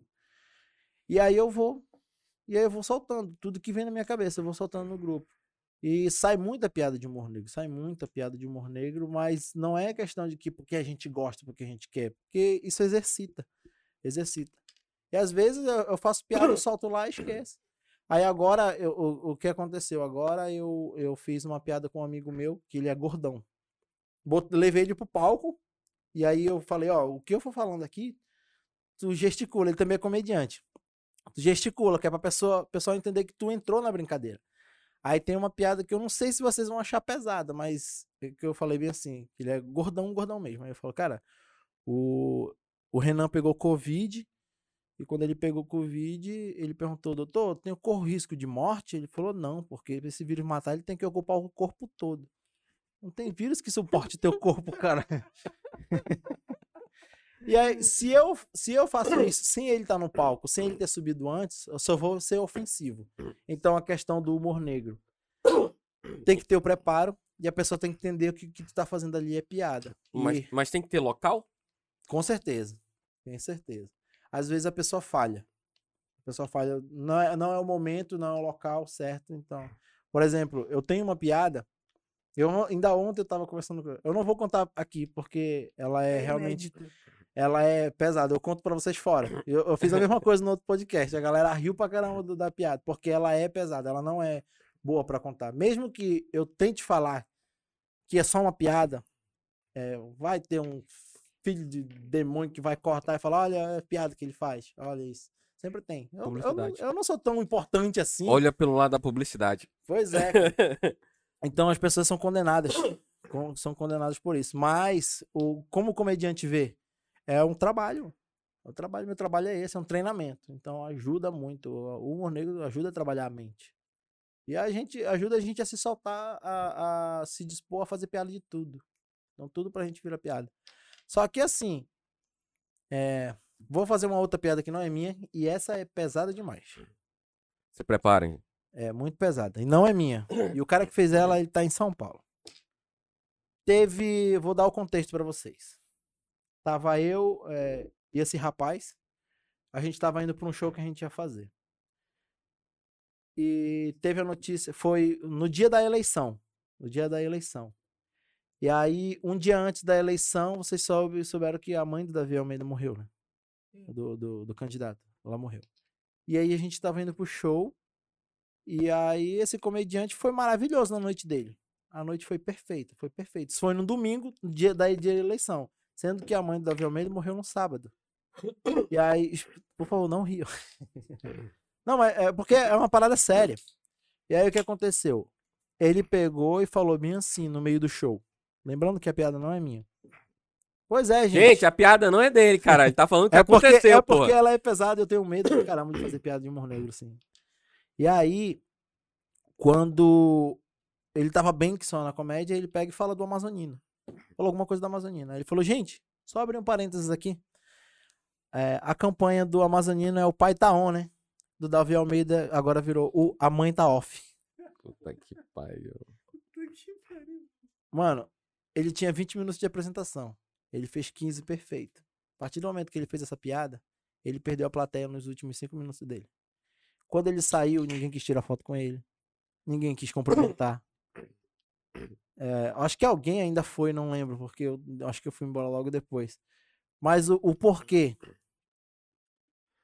É, Time. o prefeito, é prefeito, ele é Prefeito. prefeito.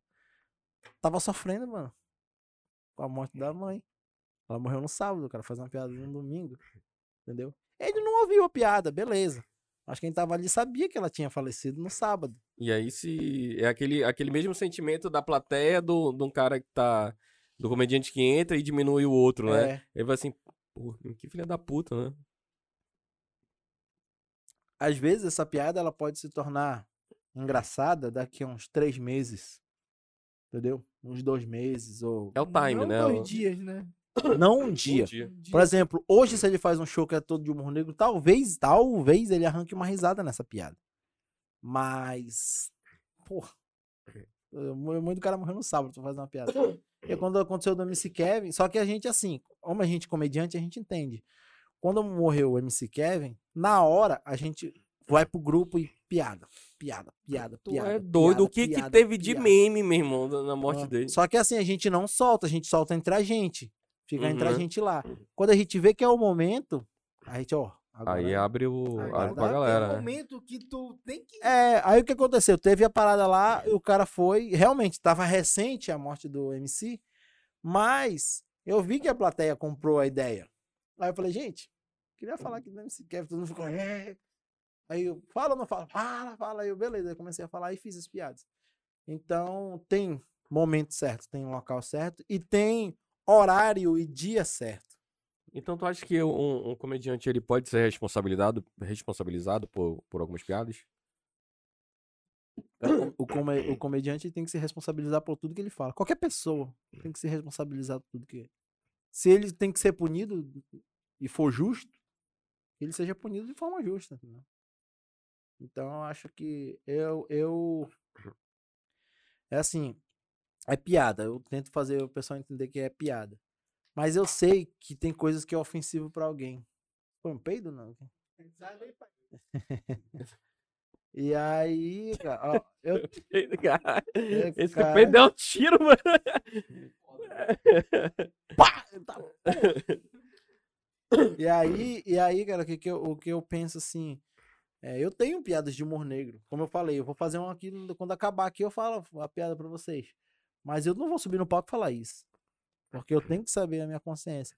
Só E, que. e fora, e fora a tua. A tua.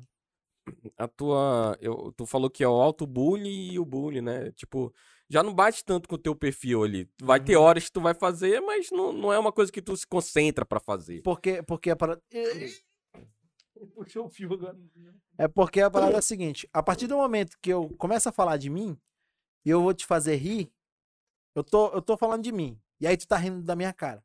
Eu vou começar a te zoar, tu vai rir do que eu tô te zoando. Porque ele falou, porra, ele já zoou dele. Ele já falou o quanto que ele é feio, o quanto que ele fala, parece que o cara que que é o Bolsonaro, o quanto que ele já sofreu com o negócio. Foda-se que ele vai falar de mim. Falar o que ele quiser. Tem gente que é assim. Mas só que assim, às vezes quando eu começo a falar de um outro cara e eu vejo que a, a plateia não comprou, eu volto pra mim. Foda-se. Eu, eu, eu, eu sou Até muito- porque a plateia é, é uma coisa que tá sempre mudando ali. Eu vou ser sincero. Ali vale a experiência, né? Eu vou ser sincero em uma, em uma frase. Eu sou cagão. Eu tenho medo de cancelamento. Eu tenho medo de ser julgado. Eu tenho medo de ir pra mim. Eu morro de medo, cara. eu Morro de medo. Sou cagadaço pra isso. Então, Se precisar de advogado, a gente tem dois aqui. vocês são Que advogados? gosta de confusão. Vocês são advogados? Ele e o Fábio. Fábio. Caraca. A gente adora confusão. A gente quer, tá doido pra ser cancelado. Tá doido pra chegar uma citação, uma eu- intimação eu- daí. Eu, tenho uma boa advogada. Minha advogada, ela é boa. Não, não ganhou nenhum caso, mas ela é boa, gente boa. Brincadeira, Josa, É a brincadeira. Bruna, é a Ah, Bruna. É irmã da Bruna. Olha aí. É a irmã mais velha da Bruna. É a irmã mais velha da Bruna.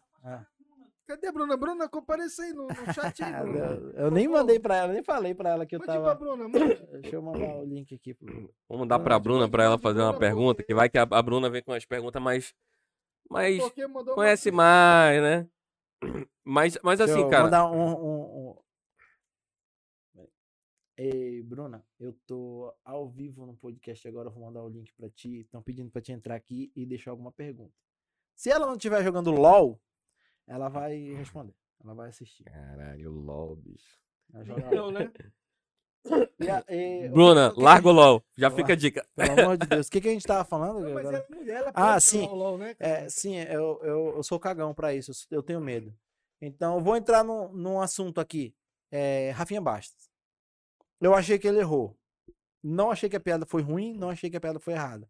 Achei que o momento foi errado. Pô, tá na televisão, muita gente Time. assistindo. Né? É, Tempo. mas só que acontece, como eu te falei, eu ainda, ainda agora eu tava falando, às vezes eu não tenho filtro. Comediante, ele não tem filtro. Às vezes as pessoas não têm filtro. E aí eu sou um cara que eu também não tenho muito filtro. Piada vem, eu vou e solto.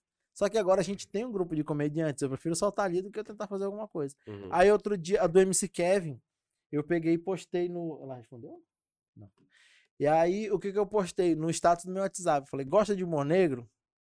Manda um oi aí que eu vou. E aí, eu, aí quando a pessoa mandava oi, eu quero ouvir, quero ler. Eu falo, ó, é do MC Kevin. Beleza? Beleza. Tá preparado? Tá. É piada. E eu faço isso. Quando eu mando, eu já bato print. Porque se um dia vir encontrar mim, o print já tá ali. Eu falo, olha, eu avisei que era uma piada e tal. Já Eu- bota pro teu advogado ali. é, eu sou muito cagão, cara. Sou muito cagão. Então, a, a, a caso do Rafinha Bastos, eu achei que foi um erro, assim, de. Talvez ele estar no local errado, na hora errada. Tipo, ele, ele ter feito. Ele E do podia- Danilo Gentili? Qual delas? Danilo Gentili? Porque ele foi processado e. Ah, que ele e- passou o, o no saco? o processo judicial. Cara, A cópia, né? Eu, Daniel, não faria isso. E eu, Daniel, achei desnecessário. É uma forma de, de respeito, né, cara? Porque, é, beleza, ele fez uma que ele taca a motosserra no, O processo, né? processos, ah, entendeu? Bacana. Mas, tipo, tu direcionar pra uma pessoa e tu esfregar um papel que é daquela pessoa, tu direcionar pra ela e falar, tá aqui, passar no teu pau, porra, tu tá ofendendo feião. Eu acho que ele foi infeliz na, na ideia. Eu acho que ele tentou passar uma. Porque ali ele não, ele não fez uma piada. Ele é comediante. O que ele fez ali não foi uma piada. É, mas se fosse numa pessoa que não fosse pública, né? Não tivesse. É, não, não teria tanto. É, Mas realmente, como porque. ele tem um público legal. E aí, já- e aí é que vai cair o peso dele ser comediante. É isso que vai cair o peso dele. Pô, ele é comediante, tem que fazer rir, ó, tá ofendendo. Então pesa. Pesa muito. Então, a partir do momento que tu se torna uma pessoa pública de mídia, tem que tomar cuidado com tudo que tu faz. Mas tu, mas tu tá ligado que nesse assunto aí do Gentili, era por causa dessa, dessa intimação, se eu não me engano, que ele recebeu, foi por causa que tentaram abafar ele, né? É, mas aí o Danilo Gentili é, é, tem, não, tem várias coisas por trás, né? sim. Apesar dele querer, dele querer também fazer show. aquilo. Não, na verdade eu acho que ele explodiu ali. Pois eu acho é, que ele mas- perdeu mas meio o tem- controle ali. Mas, mas além disso daí, tentaram abafar ele, pô. É porque é a Entendeu? narrativa da mídia, né, É, cara? ma- mas, a- assim, eu não sei se ele se arrepende, eu não sei. Porque às vezes a gente explode, cara. A gente explode mesmo. Na É. raiva a gente explode. Eu Não, já- e, e assim, é, é, é- a, a, a mídia contra o, o, o, o Danilo Gentili, ela bate muito no Danilo Gentili. E aí a- não é só mídia, é político. E às vezes, e às vezes ele, ele. Parece que ele tomou isso pra ele, né? Mas ele tomou isso pra ele. Ele falou tomou isso quer pra ele. Quer bater, manda nos peitos que eu domino e devolvo na Exatamente, bicicleta. Ele a, tá que a assim. parada que acontece ali é que todo político, todo político recebe uma piadinha, pô. Só que justo aquela, ela também foi querer fazer show. É porque a esquerda não aceita a piadinha quando, aceita, quando vem não. da, da- A- dessa agora, galera. não, agora eu concordo com ele nisso de. Beleza, tentaram abafar ele pela piada. Mas o, qual é o fato aqui? Não é a piada que ele fez dela. Foi o que ele fez posterior a isso. Porque ele ofendeu. hora da aquilo- resposta, É, a né? resposta dele foi Não, eu ofensiva. também tinha enfiado aquela porra no saco. Não, tranquilo, cada um, cada um faz, faz o que a- a- acha o seu o que, o que lhe convém, né? Mas eu não faria, eu não faria. Talvez eu limpasse minha bunda com aquela porra, mas não, mas assim, Ah, o saco é foda, né? É. Vai machucar. só com o saco não, cara. Mas eu digo, eu digo pelo fato do que foi posterior, pô, ele podia ter vindo com outra piada, como o, certo se fazer é isso. O Léo Lins, ele, ele faz algumas coisas assim. É, Não, e ele faz de uma forma magistral, né? Porque ele foi cancelado aí, os prefeitos cancelaram, alguns prefeitos cancelaram eles em alguma, ele em alguma cidade, né? Algumas cidades. E aí o que que ele fez? Em resposta, ele fez um outro texto maceta só em cima Só em do, cima dos do, do prefeito dos caras. E isso é, é- pô, eu acho maravilhoso, assim, o cara dar em resposta com piada. Eu amo quando o cara dá a resposta com piada. Eu, às vezes, não sei. É por isso que eu parei de responder quem me hateia. Tô certo isso? Hateia? Quem é hater? E os meus Ah, haters. tá eu- inventada a palavra é. agora, o verme. Quem me hatear, os meus haters eu já não respondo. Quando, é porque às vezes eu posso fazer uma piada e o cara não gostar e, e aí vai virar uma discussão, então eu, Sim. eu prefiro não responder. Eu não respondo hater. E tem gente que pega aquela, querendo ou não, palavras são palavras, né, mano? É, é- é- eu sempre digo assim, eu prefiro um tapa na cara do que algumas palavras que vão bem fundo onde... É, porque a palavra fica, né, cara? E aí tu, tu nunca vai esquecer. Da, da- Tem gente que fala, vou guardar essas palavras e é real, pô. Eu Cara- guardo palavras de. Cara, pra te falar um- uma, uma parada. Não sou um cara de muitos seguidores. Porque, é, já mudando um pouquinho de assunto, mas eu, eu explicando o porquê que a palavra fica. Não sou um cara de muitos seguidores. Mas eu faço um valorzinho barato. O cara chega comigo, mano, me divulga. Eu falei, cara, eu divulgo. É o seguinte. Tu me dá 30 reais, manda por Pix. Eu divulgo, mando mais dois, duas, consigo mais dois divulgadores, faço um videozinho bacana pra te postar no teu feed, alguma coisa. Eu mesmo edito, faço direitinho. Tento criar uma piada pra divulgar o teu negócio. E nisso tu me paga 30 reais. Beleza. Todo mundo aceita. Todo mundo aceita. É barato. Eu vou dar um vídeo pra pessoa, um legalzinho pra pessoa postar. E aí veio uma pessoa e falou: divulga minha lojinha, é conhecida. Era conhecida, não conhecia no começo. E aí ela não respondeu. Aí eu botei aquela caixinha de pergunta e ela mandou bem assim: Eu não acredito que tu me cobrou 30 reais pra divulgar minha lojinha. E aí eu respondi bem assim: Eu não acredito que quando eu comecei na comédia, tu foi uma das primeiras pessoas a dizer que não ia dar certo, que era pra eu parar. Chupa! A- Filha da mãe. E aí depois eu coloquei: Ah, você cancela dela, ela me bloqueou. Passa na rua, ela nem olha pra mim. Mas, mano, acontece palavra fica, mano. Eu, É a- aquilo né? ali é um, é um trabalho, querendo ou não, eu tô desempregado. Não, O- e foda-se se é amigo ou não é amigo, cara. pois é. Se tu pre- precisar, se ela precisasse, ela não ia pagar pra outro, né? E por, porque Exatamente. não vai pagar É, pra um e amigo, eu ainda, caralho? eu ainda coloquei embaixo bem assim, vai com o influencer e pergunta dele quanto que ele vai te cobrar. E é só ele que vai divulgar. Ele não vai fazer um videozinho, ele não vai pedir para ele não vai conseguir outros divulgadores pra ti. E aí, cara, eu, eu, falei, mano, guardei mesmo, não é que seja rancor, acontece que eu cobrei, cobrei como eu cobro sempre. E aí, os amigos que são amigos de verdade fazem questão. Pô, a Bruna, eu posso colocar a Bruna de graça no meu show. Ela faz questão de pagar, pô. É, o último show que eu fiz no meu grupo de comédia, chegou uma galera lá, gente de família, falou, não, faço questão de pagar. Questão de pagar, porque é o teu trabalho, tu tá ganhando pra isso, tá fazendo isso. Com certeza. com Então, certeza. e aí sempre tem uma galera, me coloca lá. E, às vezes tem show grande, assim, quando tem uns shows, é, às vezes eu entro, né? Eu entro, ah, me leva lá. Eu falo, Mano, eu, eu posso até tentar, até eu posso conseguir entrar e tudo mais, mas não é assim, pô. Bebeu, bebeu demais, bebeu demais. Tá bêbado já, cara? Porque tu tá bêbado. É terremoto, Mas- mano. mas- É terremoto. O prédio tá balançando tudo aqui. Daqui a pouco a gente começou aqui no terceiro andar, e a gente tá lá no térreo. Cara, e tu, tu já teve algum, algum, algum cara chato assim na plateia? A gente sempre tem, cara. Não, a gente não sempre tem, mas sempre aparece um. Mas comigo, não. Mas no mesmo show que eu me apresentei e vi. Mas eu não sei. Eu juro pra ti que eu não sei como eu reagiria. Em quase dois anos eu não sei ainda como eu reagiria.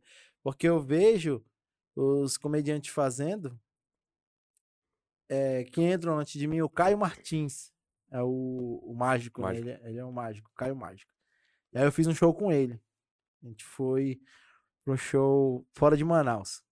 Interior. E aí a gente tava fazendo show, cara, eu fui bem. Leandro, Leandro Leite fez com a gente. Foi bem. E na hora do Caio, mano, a menina aqui no canto da plateia não parava de falar. E aí ela falava e ela fazia umas piadas assim, nada a ver, e ele fazendo a mágica lá. E aí ele ria, e ele parecia todo simpático, ria, ele falava, é desgraçada. E isso, é, isso, é- jeito. e essa, isso é engraçado nele, entendeu? Só que eu não sei, eu acho que eu ia ficar puta, falar, meu irmão, cala a boca, vai te fuder, cara. Eu acho que eu, eu ia explodir. Mas ainda bem, ainda não aconteceu comigo, ainda não, ainda não tive isso. Não aconteceu até agora, né? Porque eu tô incomodado. Cara, quando o Bolsonaro veio aqui, tava gente falando, mano, vai lá tirar uma foto com ele. Ele falou, os segurança vão dar um tiro em mim, caralho. Olha, de novo tu, caralho. Já passou por alguma situação, assim, é, inusitada dentro da, da, da comédia, assim, desse tempo que tu tá indo pra palco? De. Em Um questão momento de. cri, cri, cri. Não, mano. Não, Aconteceu... inusitado, assim, tipo, engraçado, ou, Porra, isso aí nada a ver com o que tá acontecendo. Mano, aconteceu uma parada. Porradaria dentro da... Alguém começou a rir muito assim tal, e começou a se peidar, sabe? Assim. Cara, Mano, não na hora. Na hora do show. Não, na hora do show não, mas aconteceu uma parada que eu nunca. Mano, eu nunca contei isso, eu vou contar pra vocês agora. Opa, parou, parou, parou. Mestre, também. Eu, eu não sei se eu posso dizer o nome do bar. Pode, pode falar aí. No Se ele Red- quiser cortar depois, a gente não vai cortar. Red Dog Pub. Red Dog Pub. A Ah, o Red fazia- Dog é, porra... Cara, a gente tava Só fazendo um gente show boa lá. lá, mano. Eu, eu fiz uma apresentação, eu acho que tinha sido o melhor da noite, não sei. Foi bom pra caralho. E aí, depois do show, a gente vai nas mesas agradecer. Mano, eu juro pra vocês que eu agradeci as mesas, a menina segurou minha mão e ela ficou segurando. Ela, eu gostei demais de ti, gostei demais. E ela veio e me abraçou. E aí, beleza, eu fui e continuei. Era a Bruna. Tu já assistiu aquele Eu- filme? E aí, comeu? E aí, Era a comeu? Bruna, era a Bruna. E aí, eu fui pro banheiro. E ela foi atrás de mim. Ela queria transar comigo dentro do banheiro da Red Dog. Caralho, mano, olha Ela aí. me- E ele sofria bullying, Ela- feio, mano. Eu nunca, eu nunca contei isso, cara. Eu nunca contei isso. Pra vocês terem uma ideia, nem pros comediantes eu não contei, porque eu sei que iam fazer piada com isso, pô. E eu preferi não falar, porque às vezes no palco. eu Alan, Eu conheço um que é desse jeito aí, hein? Ele não gosta de falar também, não. Comeu ou não comeu? Eu- não, cara, Ah, não. Não, pior que não. não, Não, não, agora não. né? Mas, cara. Não, mas depois ele vai falar que sim, relaxa, galera. Não, agora eu vou falar a verdade. Tipo, teve uns beijos, teve, mas tipo, a gente tava dentro do banheiro, banheiro masculino. E ela me jogou pra uma parte de trás assim, foi tentando tirar. e tirou a roupa e botar a minha mão aqui. Eu falei. E eu fiquei nervoso, mano. Eu fiquei nervoso. Acho que eu não comi só porque meu pau não levantou. Acho que foi só por isso. É um pequeno detalhe que aconteceu. É né? que- Mas, cara, foi, fiquei muito nervoso. Como eu falei pra vocês, eu tenho medo de tudo, pô. Sou medrosão, assim, medrosão. Então eu, eu fico, eu fiquei muito cabeça sair correndo de lá. Eu falei, eu acho que ela pensou, esse moleque é viadinho, cara. Só pode. Tem coragem de esfaquear o Bolsonaro, não tem coragem de uma mulher no banheiro. Porra! Muita fuleiragem, hein? Ai, cara. Cara, e como, tu, tu continua trabalhando como garçom? Continuo. E, É, e- e co- fala uma, uma. Porra, porque garçom, às vezes. a assim, eu, a gente, a nossa equipe, quando saía, meu irmão, o garçom era o, o cara que era bem tratado, meu irmão. Ele era o melhor tratado da noite. Até Mas melhor é- que os amigos que estavam juntos. É, até melhor que os amigos que estavam juntos. E, e- Só que a gente é, percebe muita gente, né? Que a gente saía, ia, cara, se encaralhava na cidade antigamente. E a gente percebe muita gente, às vezes, diminuindo o garçom, entendeu? E como, é que, como é que é essa tua. Como é que tu notava a galera assim? Tu aconteceu alguma coisa, algum evento chato contigo? Ou um. Vamos contar um evento chato e um evento engraçado, assim, da vida de garçom. Cara, o- um evento chato que aconteceu foi o seguinte: a mulher me contratou, contratou a minha equipe pra gente trabalhar de, digamos que eu acho que foi de, é, foi de 7 horas da noite até meia-noite. Beleza, de 7 horas da noite até meia-noite. Aí eu falei com ela, assim, ó, a gente chega meia hora antes e sai meia hora depois do combinado. A gente ajuda a arrumar o que for preciso. E aí a gente nunca chega meia hora antes, a gente chega uma hora antes. E aí, o que que ela falou? Ela era mãe da, da, da dona da festa. Aí o que que ela falou pra ela? Ah, ele vai chegar aqui 5 e meia. Sendo que ela marcou 7 e eu tinha que chegar 6 e meia. E eu cheguei 6. Já complicou aí, porque ela já tinha falado que a gente tinha- ia chegar 5 e meia. E ela perguntou, o que que vocês fazem exatamente? Falei, a gente faz o que a senhora quiser, mas aí o meu, o meu valor vai de acordo com o que a senhora me pedir Uhum. com acordo de, de, de horas de trabalho. E a gente trabalha assim. Se tu me contrata para trabalhar de garçom, mas se tem um, tem um gelo no, no, no, no carro, tu não pode. Pô, eu, eu, sou, eu sou garçom. é, tu tá pronto pra festa, tu é o pai do aniversariante, tu é o marido da, da, da noiva, entendeu? É, eu vou ter minha consciência, mano, não vou deixar o cara carregar um saco de gelo. Eu vou lá e carrego de boa. Vou lá e carrego de boa. Porque tem gente boa, né? Porque tem filho da puta. É, tem- tem, tem- ma- mas eu vou dizer uma coisa, tem garçom que é filho da puta. Tem- porque assim, quando tu gosta do que tu faz, tu vai fazer na maior boa vontade. Quando tu não gosta, tu vai fazer e foda-se. Foda-se. E aí, por que que os meus, os meus funcionários, que são meus amigos? Porque eu treinei eles pra isso. E eu tenho uma intimidade pra conversar com eles. E explicar, ó, o cara precisar disso, tu vai fazer. O meu acordo contigo é esse valor. Mas se o cara te pedir isso, tu vai fazer. Tá combinado? Sim. O que é combinado não sai caro. Porque já foi acertado. Beleza, voltando à história da mulher, ela começou a, a ir de mesa em mesa falar mal de nós. Foi de mesa em mesa falar mal de nós. E aí a galera começou a comprar a ideia de que a gente era incompetente e tal, e começou a tratar a gente mal. A gente foi tratado mal a festa toda. A gente nem comeu. Porque normalmente quando eu teve a hora de- do, do almoço, aí uma galera A mulher que contratou. não deu nem pra gente comer e ela reclamava até que se a gente parasse pra beber água. Falou, minha senhora, a gente tem que se hidratar. Tem que se hidratar. E aí a gente foi falar do mal a festa toda. E aí, quando ela pagou, o chato foi que ela saiu falando mal pra todo mundo. E ela saiu queimando a gente pra buffet, pras festas. Esse foi o momento mais desagradável, assim. Mas por que que teve algum motivo pra ela fazer isso? Só o fato da gente chegar atrasado. Atrasado. Porque ela falou que a gente ia- eh, ela tinha fa- feito um acordo com a gente às 17 horas. E ela, eh, ela combinou às 7.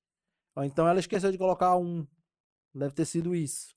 Uhum. Aí eu ainda mandei, olha, a gente chega às 18h30. Ela mandou ok, eu bati o print, daí tá lá, conversa. Eu falei, olha, Olha aí, arrombado. Temos. Bruna.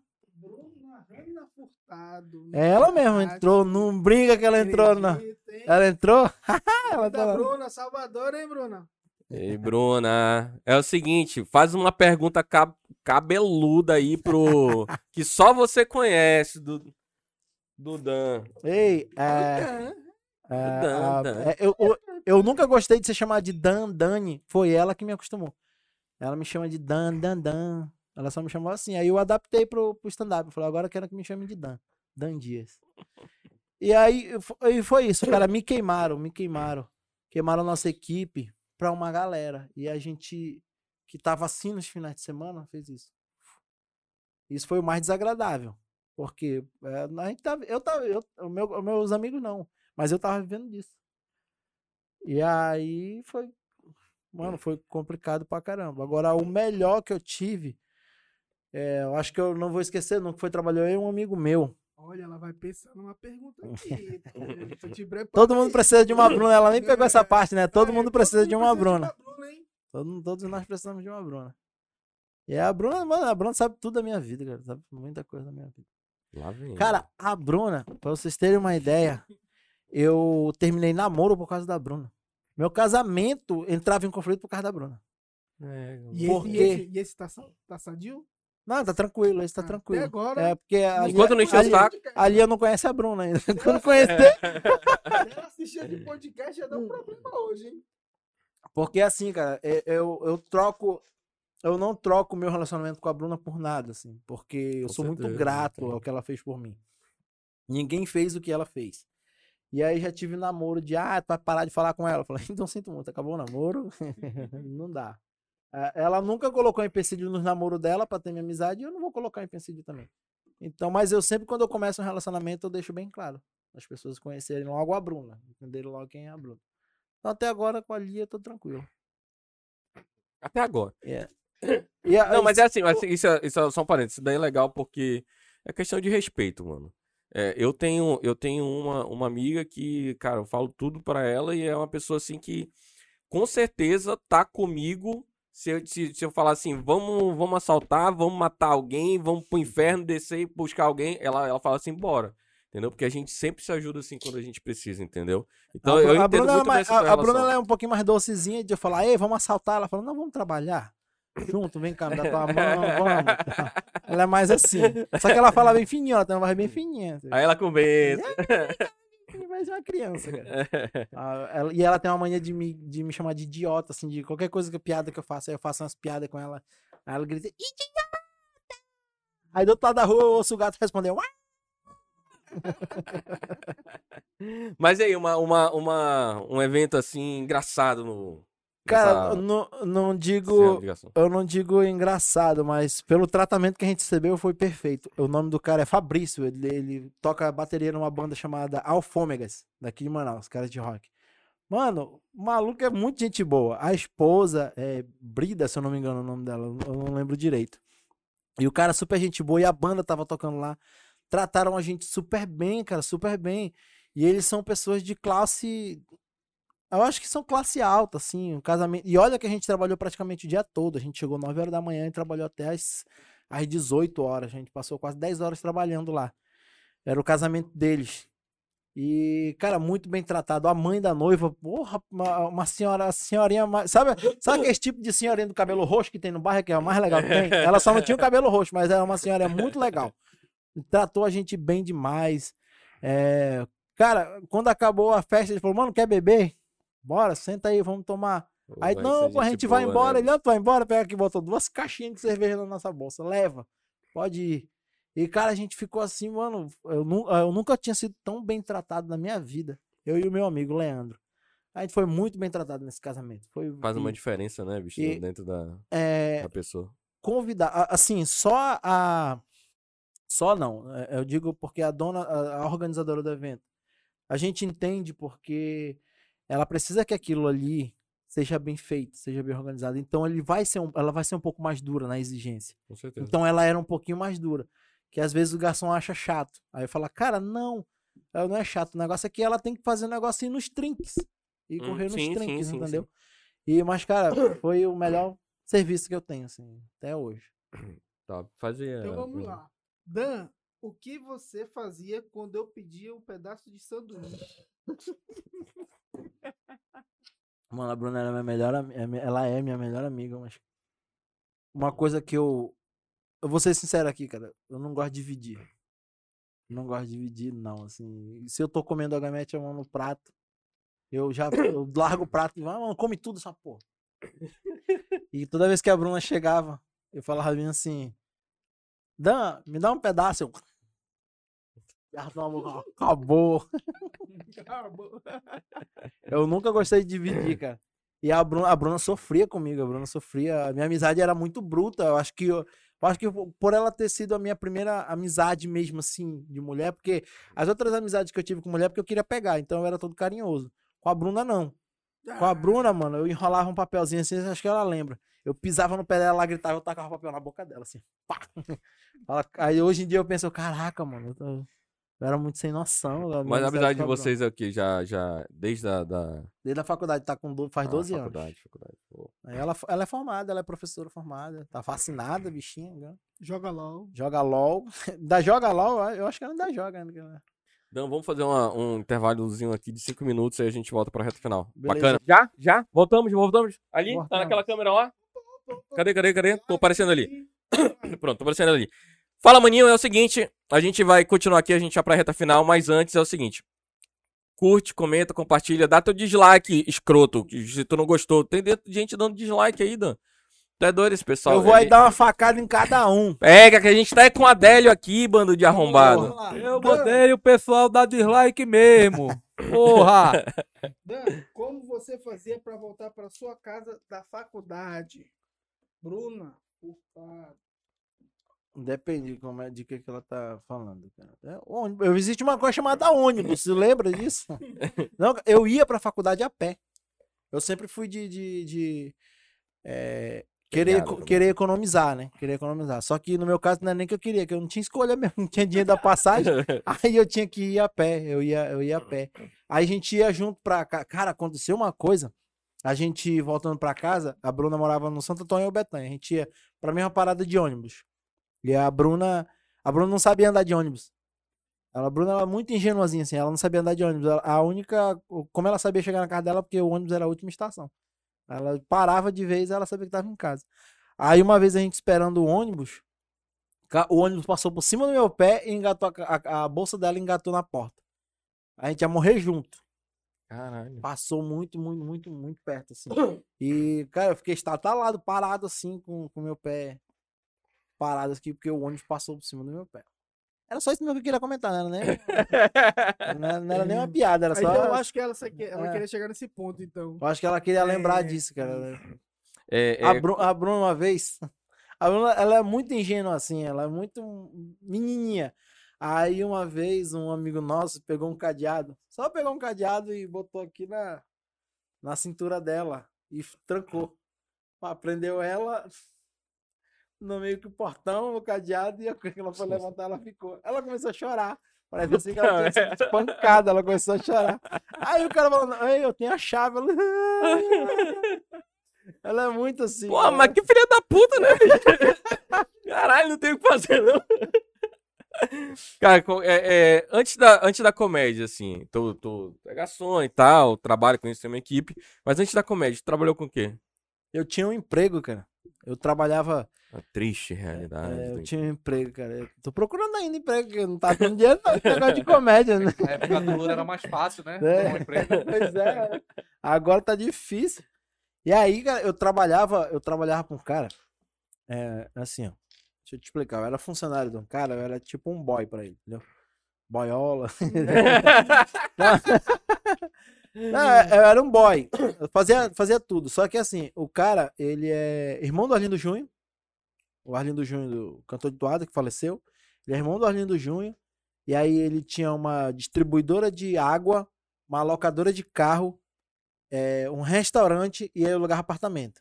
E o que mais dava dinheiro pra ele é ele ser irmão do Arlindo Júnior. Não, sacanagem. É, é, e realmente ele tinha isso tudo. E aí o que, que eu fazia? Eu trabalhava atendendo as mesas no restaurante, quando acabava eu lavava a louça, depois descia pra locadora, lavava os carros, deixava o cliente em casa, alguma coisa assim. E aí quando aparecia entrega de água, era eu que fazia entrega e os corredores do apartamento eu que limpava e às vezes ainda cobrava aluguel.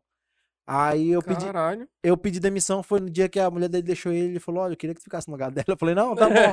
Eu acho que, eu acho que já chegamos no limite, que eu não quero mais Eu não tô assim. precisando tanto desse É, dinheiro. eu acho que eu consigo ficar sem o dinheiro. Aí eu voltei pra casa da minha da minha tia depois que depois dessa dessa parada. Mas eu trabalhava com isso. Eu sempre trabalhei muito com entrega de gás e água. Eu trabalhava muito com isso. E aí e de garçom. O que, o que que o que que me fez parar se- de ser garçom em bar e coisa por a comédia. Eu queria continuar e a comédia só, só é à noite. E os empregos que eu, que eu começava era à noite que eu trabalhava, né? Os empregos de bar e restaurante. E aí eu parei. Parei mesmo porque eu queria viver da comédia. Eu tento viver da comédia. Tô passando fome até hoje, mas tô tentando aí. Aí minha tia fala, quando é que tu arruma um emprego de verdade? Eu, tô tentando. Falei, não tá Porra, dando certo, não. E essas homenagens aí no teu braço aí? Cara, eu tenho umas tatuagens. Esse aqui, ó, eu tenho o Harry Potter. O Harry Potter porque foi o, o primeiro livro que eu realmente li de verdade. E aí eu gostei da história e foi por causa do Harry Potter que eu comecei a escrever. Eu comecei a, a escrever. Uhum. Essa aqui é o nome da minha mãe. Minha mãe faleceu quando eu tinha sete anos. De desgosto, não é brincadeira.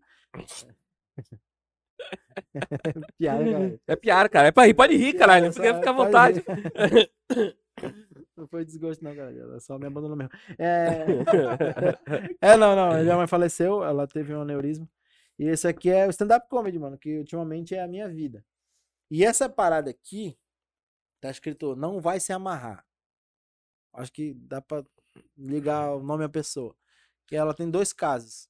Que é, por causa de uma pessoa que eu gostei muito, e eu comecei a ter depressão. E eu me entreguei muito aos sentimentos. E aí eu amarrei uma corda no pescoço. Então ela tem o sentido. Não vai se amarrar por alguém e nunca mais amarrar uma corda no teu pescoço. Caralho, moleque, isso daí, hein? Dicíssima. Pesada, cheia de. Tem um, um significado que olha, a Significado. pessoa olha e fala, não, é só um retardado que escreveu um negócio no braço. Tava bêbado de esquecer essa porra aí. o Escreve uma, alguma coisa aí. eu tenho uma, eu tenho uma tatuagem aqui da Bruna. O cara tá preocupado com a você é preocupado com cerveja. a cerveja, gente. tá- Cara, eu acho muito errado o que tu fez. Não, sabe por que eu acho que eu acho muito errado o que tu fez? Porque ninguém esquece uma cerveja no congelador, cara. Cadê a cerveja, maluco? Tá doido? Cara, e como é que tu, tu falou muito da tua família aí, bicho? É, é, tem algum problema com a tua família? Como é que é, bicho? Cara, é Tá- porque assim, ó, depois que minha mãe me jogou no lixo, ô, não, assim, ó, depois Agora realmente eu não sei o que aconteceu com a mãe dele. Não, depois que minha mãe faleceu, a minha tia me pegou pra, pra escravizar, né? Aí, ô, pra criar, cara. Ah, olhando pra minha cara, quem ia pegar pra criar, porra? Não levar fazer trabalho dentro de casa. Não, não, minha, minha, tia, minha, minha tia, minha tia era de boa comigo. Minha tia, ela, apesar de tudo, assim, de ela ter sido braço de ferro. Minha tia era muito braço de ferro, cabo de vassoura, porrada nas costas. Ela era muito braço de ferro, assim. E aí, quando ela me pegou, é, ela me deu um teto. Era um pouquinho apertado dormir com o cachorro, mas era de boa. A- Não, acho que a única coisa que me incomodava é quando ela atrasava o horário da nossa ração. E aí. Não, a real, a real. A, re- a real- a real foi assim: a minha tia me pegou pra me criar, eu e meu irmão, eu tenho um irmão de sangue. E aí, eh, eu fui morar com ela e mais quatro primos, que hoje são meus irmãos. Sempre eu falo que dos meus cinco irmãos, quatro são primos. Todo mundo acha que teve uma suruba na minha casa, mas não foi. É só porque eu fui criado pela minha tia. E aí acontece o seguinte: eu sou o mais novo. Eu era o mais novo. E mais novo sempre sofre bullying. Mas como eu disse, eu sempre tive mania de perseguição, então achava que eles faziam por não gostarem de mim. Hoje eu sei que eles não gostam mesmo. Certeza, Não. né? Certeza. Hoje, não, hoje a gente tem mais relação de irmão, eu, eu e eles, mas é, eu sofria muito bullying, cara, muito bullying. O meu irmão, o, meu próprio irmão de sangue, ele falava pra mim que minha mãe nunca tinha chamado palavrão na vida. Aí quando eu nasci, ela olhou e falou: caralho. Ou seja, eu desencadeei uma coisa errada aí. E, a- e aí, cara, é, mas a minha relação com eles era, era complicada, com meus irmãos era complicada, porque eu tinha essa eu tinha essa mania de perseguição. Mas hoje eu sou de boa com eles. Aí o que que acontece? Hoje eu falo desde Mas o teu pa- pai, tu, tu... Cara, o meu pai, o meu pai ele ele ele era alcoólatra. Ele era alcoólatra e ele ele bebia e fumava muito. E aí ele teve câncer. Teve um câncer de laringe, eu tinha uns 12 anos, 12 anos. E o meu pai, ele era muito agressivo. Ele espancava minha mãe. Espancava minha mãe, ele batia em mim, no meu irmão, ele batia muito, assim. Às vezes você metia. Eu tenho, assim, algumas pessoas da família não gostam que eu fale, mas é a verdade, cara. Não, não posso, não posso esconder, entendeu? Aí muita gente chega comigo, ah, mano, por que tu tem esse ódio gratuito do teu pai? Não é ódio gratuito. Uma coisa é É, falar a é, verdade, pô. cara. Outra coisa é. Dá pra te amar uma pessoa que te espanca? Primeiro que eu não sou a Rihanna, né? Tá, mano. Hashtag. É, não, não, mano, não dá. Ele te deu a vida. Não interessa, mas ele, deu- ele deu a vida e queria tirar. Né? Então não faz, não faz muito sentido. Aí meu pai morreu chateado comigo. Eu, eu perdoei. Mas assim, ele morreu chateado comigo. Mas eu acho que é porque ele viu na hora que eu puxei o respirador dele da tomada. É, Puta que pariu. ele nem ouviu a piada. Lá vem. Então, mas assim, é, hoje eu faço, eu faço piadas sobre meu pai, mas foi muito, muito conturbada a, a, a minha situação com ele. Tu consegue, Porque- tu conseguiu extrair dessa, dessa tua dessa tua vida mu- muita piada, né? Sim. Porque é, a- as minhas maiores piadas vieram dos meus primeiros sofrimentos. Transformei tudo. Pra eu ter coragem de subir no palco e fazer piada, eu tive que subir me zoando. Cara, isso pra quem tem depressão e, e- e ansiedade, assim, isso é magnífico, né, bicho? Porque é, é tipo assim, o que que eu faço agora quando eu vejo algum gatilho, alguma coisa assim, né? Eu, eu, eu já começo, dou uma respirada, tal, dou uma, faço uma meditada e tal, eu, caralho, o que que eu tava pensando na hora? Eu, né? O que que eu faço? O que que eu tava pensando na hora? Bem, eu tava pensando sobre isso, mas por que que eu tava pensando sobre isso? E aí eu começo a entender aquilo que eu tava pensando, aquilo que eu tava sentindo, e aí eu começo a relaxar, entendeu? Eu começo a compreender e eu começo a Uhum. relaxar, e aí a ansiedade e vai embora. Porque a gente, tá- porque a gente já tá preparado. A gente já tá moldado com isso. A gente sabe o que pode acontecer dali pra frente, então a gente já prepara. É, e, e, e tu, no, no caso, tu, tu meio que usa a, a, a, a- essa, essa, o fato de escrever e de ser comediante é, um, um- favor, é uma é. porta pra ti de saída da, da, da ansiedade, né? É, porque, assim, a gente tá aqui pra ajudar, né, cara? Já, já que não deu, não deu certo, não aconteceu nada de ruim com a gente, a gente mostra pra pessoa que não vai valer a pena aquilo, pô. Entendeu? E aí eu uso, cara, eu uso tudo. tu- em tudo, na- no caso, eu uso piada. Eu faço piada. Aí que a- o, aconteceu o seguinte, eu, eu falo Eu falo o seguinte, que eu, eu cheguei com meu primo. Meu primo teve depressão. Aí eu cheguei, ele tava prestes a se matar. Ah, Com a corda no pescoço. Aí eu fiquei olhando e falei, porra, não vou deixar o cara cometer o mesmo erro que eu, né? Aí eu fui lá e falei, amarra na barra de ferro que não quebra.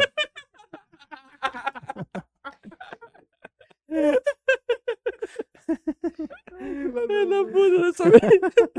E o pior é que se quebra, se, se cair dali na cabeça, talvez. É, pelo menos se essa daí se cair, dá que na cabeça, vegetativo aí, ainda, nem mate. Ei, Dan, conta uma. Pô, secou aqui, gente. Secou aqui, ó. Pô. Tá vendo? Vendo, vendo. Mas, eu- cara, conta uma, uma. A gente quer um, um, um, um- corte aqui numa piada. Conta uma piada aí pra galera, assim e tal. Se tu puder, é claro. Mas tu né? quer sobre mim? Quer sobre... Não, sobre qualquer coisa, que pra gente fazer um corte legal aí, meter uma publicidade. Tá. Vai ter uma piada aí, pô. E aí tem daqui uma a piada pouco- do Bolsonaro, não? E aí do come- daqui a pouco o Comedy Centro tá, Comedy Centro tá te chamando pra Cara, fazer. o, o que acontece, que eu sempre falo assim, ó. Meus irmãos passaram 30 anos falando muito de mim. Falavam muito de mim. Então acho que eu poderia tirar 5 minutos pra falar dos meus irmãos. É, porque. Porque meus irmãos. Eu, eu sou feio. Isso não tem como negar. né? Só que assim, é, meus irmãos também têm peculiaridade deles. Ó, o, o meu irmão mais velho é o Allen. E ele é gordão. Tipo, gordão mesmo, assim. Ele tinha uma distribuidora de gás. E na distribuidora de gás, quando ele entrava na distribuidora, ele se perdia no meio, ele se perdia no meio das botijas. Aí, quando ele subia, quando ele sobe na moto pra entregar as botijas, e ele embora, parecia que as botijas estavam se entregando sozinhas, assim. e aí, Tá bom, tá bom, tá bom, tá bom. e aí eu tenho o meu segundo irmão. O segundo irmão é o Alex. E o Alex, cara, ele é aquele tipo de pessoa que ele não aprendeu a falar com as pessoas. Ele não aprendeu a falar com as pessoas de jeito nenhum. Tudo que a gente fala é gritando. Toda vez que eu falo alguma coisa, ele olha pra mim e fala: "Ah, ba, ba, ba". É, Vai ter um cancelamento do gordo, dos mudos. Não, a, a minha família não gosta que eu fale, que eu fale do Alex. Mas ele nunca falou nada, então eu não continuo fazendo as piadas, né? E aí o Alessanco, o Alessanco, cara, o Alessanco, o apelido dele é cachaça, porque ele bebe muito, bebe muito. E aí, quando ele bebe muito, ele quer sair dirigindo o carro, pô. Ele se sente assim, tipo piloto de Fórmula 1. Tipo Ayrton Senna, faz uma É curva e bate. É o Braia. Tipo Ayrton Senna, assim, dá uma curva e bate, né? É, tem gente que acha essa piada pesada. Eles acham pesado porque ainda não viram meu irmão mais velho. Aí você vê que é pesado. Aquela... Só que assim, o meu irmão, esse de bebê, que ele bebe muito, ele já bebeu muito, ele já bateu três carros. É, Três pô, carros. Dá pra pedir música no Detran. Com certeza. Só que agora ele tem, ficou mais responsável. aí O que, que acontece? Ele, quando ele sai pra beber, ele leva a minha irmã. E a minha irmã, pra, assim, ele fica muito bêbado, ela volta dirigindo. E minha irmã, ela é muito inteligente. Até porque não é qualquer criança de 7 anos que sabe dirigir um carro, né? Mentira, é piada. Minha irmã não tem 7 anos, ela tem 12. E- Não, a minha irmã ela é mais velha do que eu. Só que a minha irmã, ela, ela é a mais bonitinha da família. Hoje em dia ela é a mais bonita. Só que- Salvou, salvou. É, salvou a família. Só que ela era feinha. Ela era feia pra porra. O apelido dela é Misericórdia. né, de cara. ela passava, os caras falavam Misericórdia. Mas ela, mas, ela, mas ela conseguiu casar. Ela conseguiu, casar, não sei como, mas ela conseguiu casar. E aí o meu, eh, ela e meu cunhado tiveram um filho. E o meu sobrinho, cara, ele é tipo esse microfone aqui, é um corpinho, ó a cabeça da desgraça. E aí ele queria ir pra uma festa fantasia. Aí falou, tio, vamos fazer uma fantasia? Eu falei, tu quer de quê? Ele falou, de zorro. Eu falei, beleza. Aí a gente botou a roupa dele toda de preto, botou a máscara, aí tivemos que mandar fazer um chapéu pra ele. Pra dar na cabeça dele. Aí quando ele se preparou, ele apareceu assim, adivinha quem eu sou? A família olhou e falou, é um guarda-chuva. Cara, o meu, o meu último irmão, pra finalizar, é o meu irmão de sangue. O meu irmão de sangue, ele é. é, Por incrível que pareça, eu sou feio e ele é bonito e a gente é irmão de sangue. De pai e mãe. E aí eu falei pra ele, cara, por que, que tu é bonito e eu sou feio? Ele falou, mano, é porque eu saí pela vagina, tu veio pelo cu. Irmão, filha da puta, bicho. É, esses são os irmãos que eu tenho, cara. Porra do caralho. Cara, é, a gente. Todo convidado no, no, no final, a gente pede para que deixe uma mensagem, né? Nossa mensagem aqui, a nossa, nosso propósito aqui no podcast é levar para o Brasil e para o mundo quem é o estado do Amazonas e quem é a Amazônia, né? O que é o nosso povo da floresta, entendeu? E aí a gente. O que foi, mano? Eu penso que dá pra fazer tudo aqui, filho da puta. E aí a gente, o nosso propósito é esse, é levar pro mundo e não ficar assim, esperar que, sei lá, terceiros falem quem nós somos, né? Então a gente quer levar pro mundo quem é a nossa gente, que- porque a gente tem gente competente aqui que pode falar quem é o Amazonas, entendeu? E a gente não quer ficar à mercê dessa galera que aí entra uma narrativa, ah, é político isso, político aquilo, e acaba misturando quem a gente é com a política, entendeu? E aí a gente, o que, que a gente quer? A gente traz as pessoas daqui da nossa região, né? Locais, que é justamente para mostrar que a gente tem humoristas sensacionais, é, é, doutor, psicólogos sensacionais, terapeutas sensacionais, o próprio o Guilherme Alcântara, que, que virou um amigo aqui nosso do podcast, que é hipnoterapeuta, é competentíssimo. Caraca, eu não sabia que tinha que. Hipnoterapeuta. É, ele veio aqui já duas vezes. Depois ele procura aí que é, é sensacional. E assim, é, essas pessoas que a gente quer trazer aqui mostrar pro mundo um pouco de quem nós somos através das nossas próprias pessoas. E, e aí então eu queria que a gente, que tu deixasse assim uma mensagem. E aí vai de ti, é, é, se o- de cunho pessoal, profissional, tanto faz, cara. É, pro nosso povo do Amazonas, qual a mensagem que você deixaria hoje? Cara, uma coisa que eu costumo falar agora, sempre, é. Muita gente fala assim: no Amazonas a gente não tem. é, como é que se diz? Não tem. não- o pessoal não dá valor, não tem oportunidades. Reformulando. Ah, no Amazonas e Manaus a gente não tem oportunidade. Não tem oportunidade a partir do momento que tu não quer fazer. Então, uma coisa que eu sempre digo: se tu quer fazer alguma coisa, vai e faz. Quer fazer, mano? Vai e faz. É, tu quer aparecer? Vai e se mostra. Vai e se mostra. Mostra quem tu é, mostra teu talento, mostra o que tu sabe fazer. Porque se tu tem um talento de desenhar e tu não, tu não posta isso, tu não faz um vídeo disso, tu não chega com um cara que tu conhece, que ele tem uma mídia alta, mano, me divulga aí rapidinho. Faz esse favor pra mim, não tenho como te pagar, mas faça um desenhozinho aqui pra ti. Tu é bom, tu tem um talento. Se tu não se mostrar, como é que tu vai saber se a pessoa vai te, vai te dar oportunidade? Se tu vai receber o valor. Então, se tu tem vontade de fazer uma coisa, vai e faz. Só faz. Não importa o que vão falar, não desiste. Mano, quando alguém fala pra ti bem assim, não vai dar certo, não tenta, talvez essa pessoa nunca tentou. E a partir do momento que ela não tentou, ela enterrou aquele talento e aquele dom que ela tem. Mas tu não precisa ser igual a ela. Não precisa ser igual a ela. Seja você. Mostra quem você é. Vai, faz, porque quem vai viver aquele momento maravilhoso pra ti, contigo, é tu mesmo. Então, foda-se o resto. Porra, moleque, tu é doido, é? E- Inspirador pra caralho, hein? É, cadê teu Instagram de inspiração? Tá- É, Frase, é, não tem Dan Coach. cara, muito obrigado pela tua presença, Pô, eu cara. que agradeço o porque é, convite, cara, isso daí é, olha, é sensacional. O Marco já tinha falado, pô, vamos, vamos, vamos chamar os meninos e tal, porque e eu já, a gente já tinha conversado, porque é justamente isso que eu tô te falando, tipo, ele me manda as mensagens no privado e assim, às vezes eu, eu, eu Porra, eu recebo um monte de mensagem. Às vezes eu vejo, mas não, não faço na hora. Mas depois eu vou, curto e tal, tento compartilhar o que eu posso.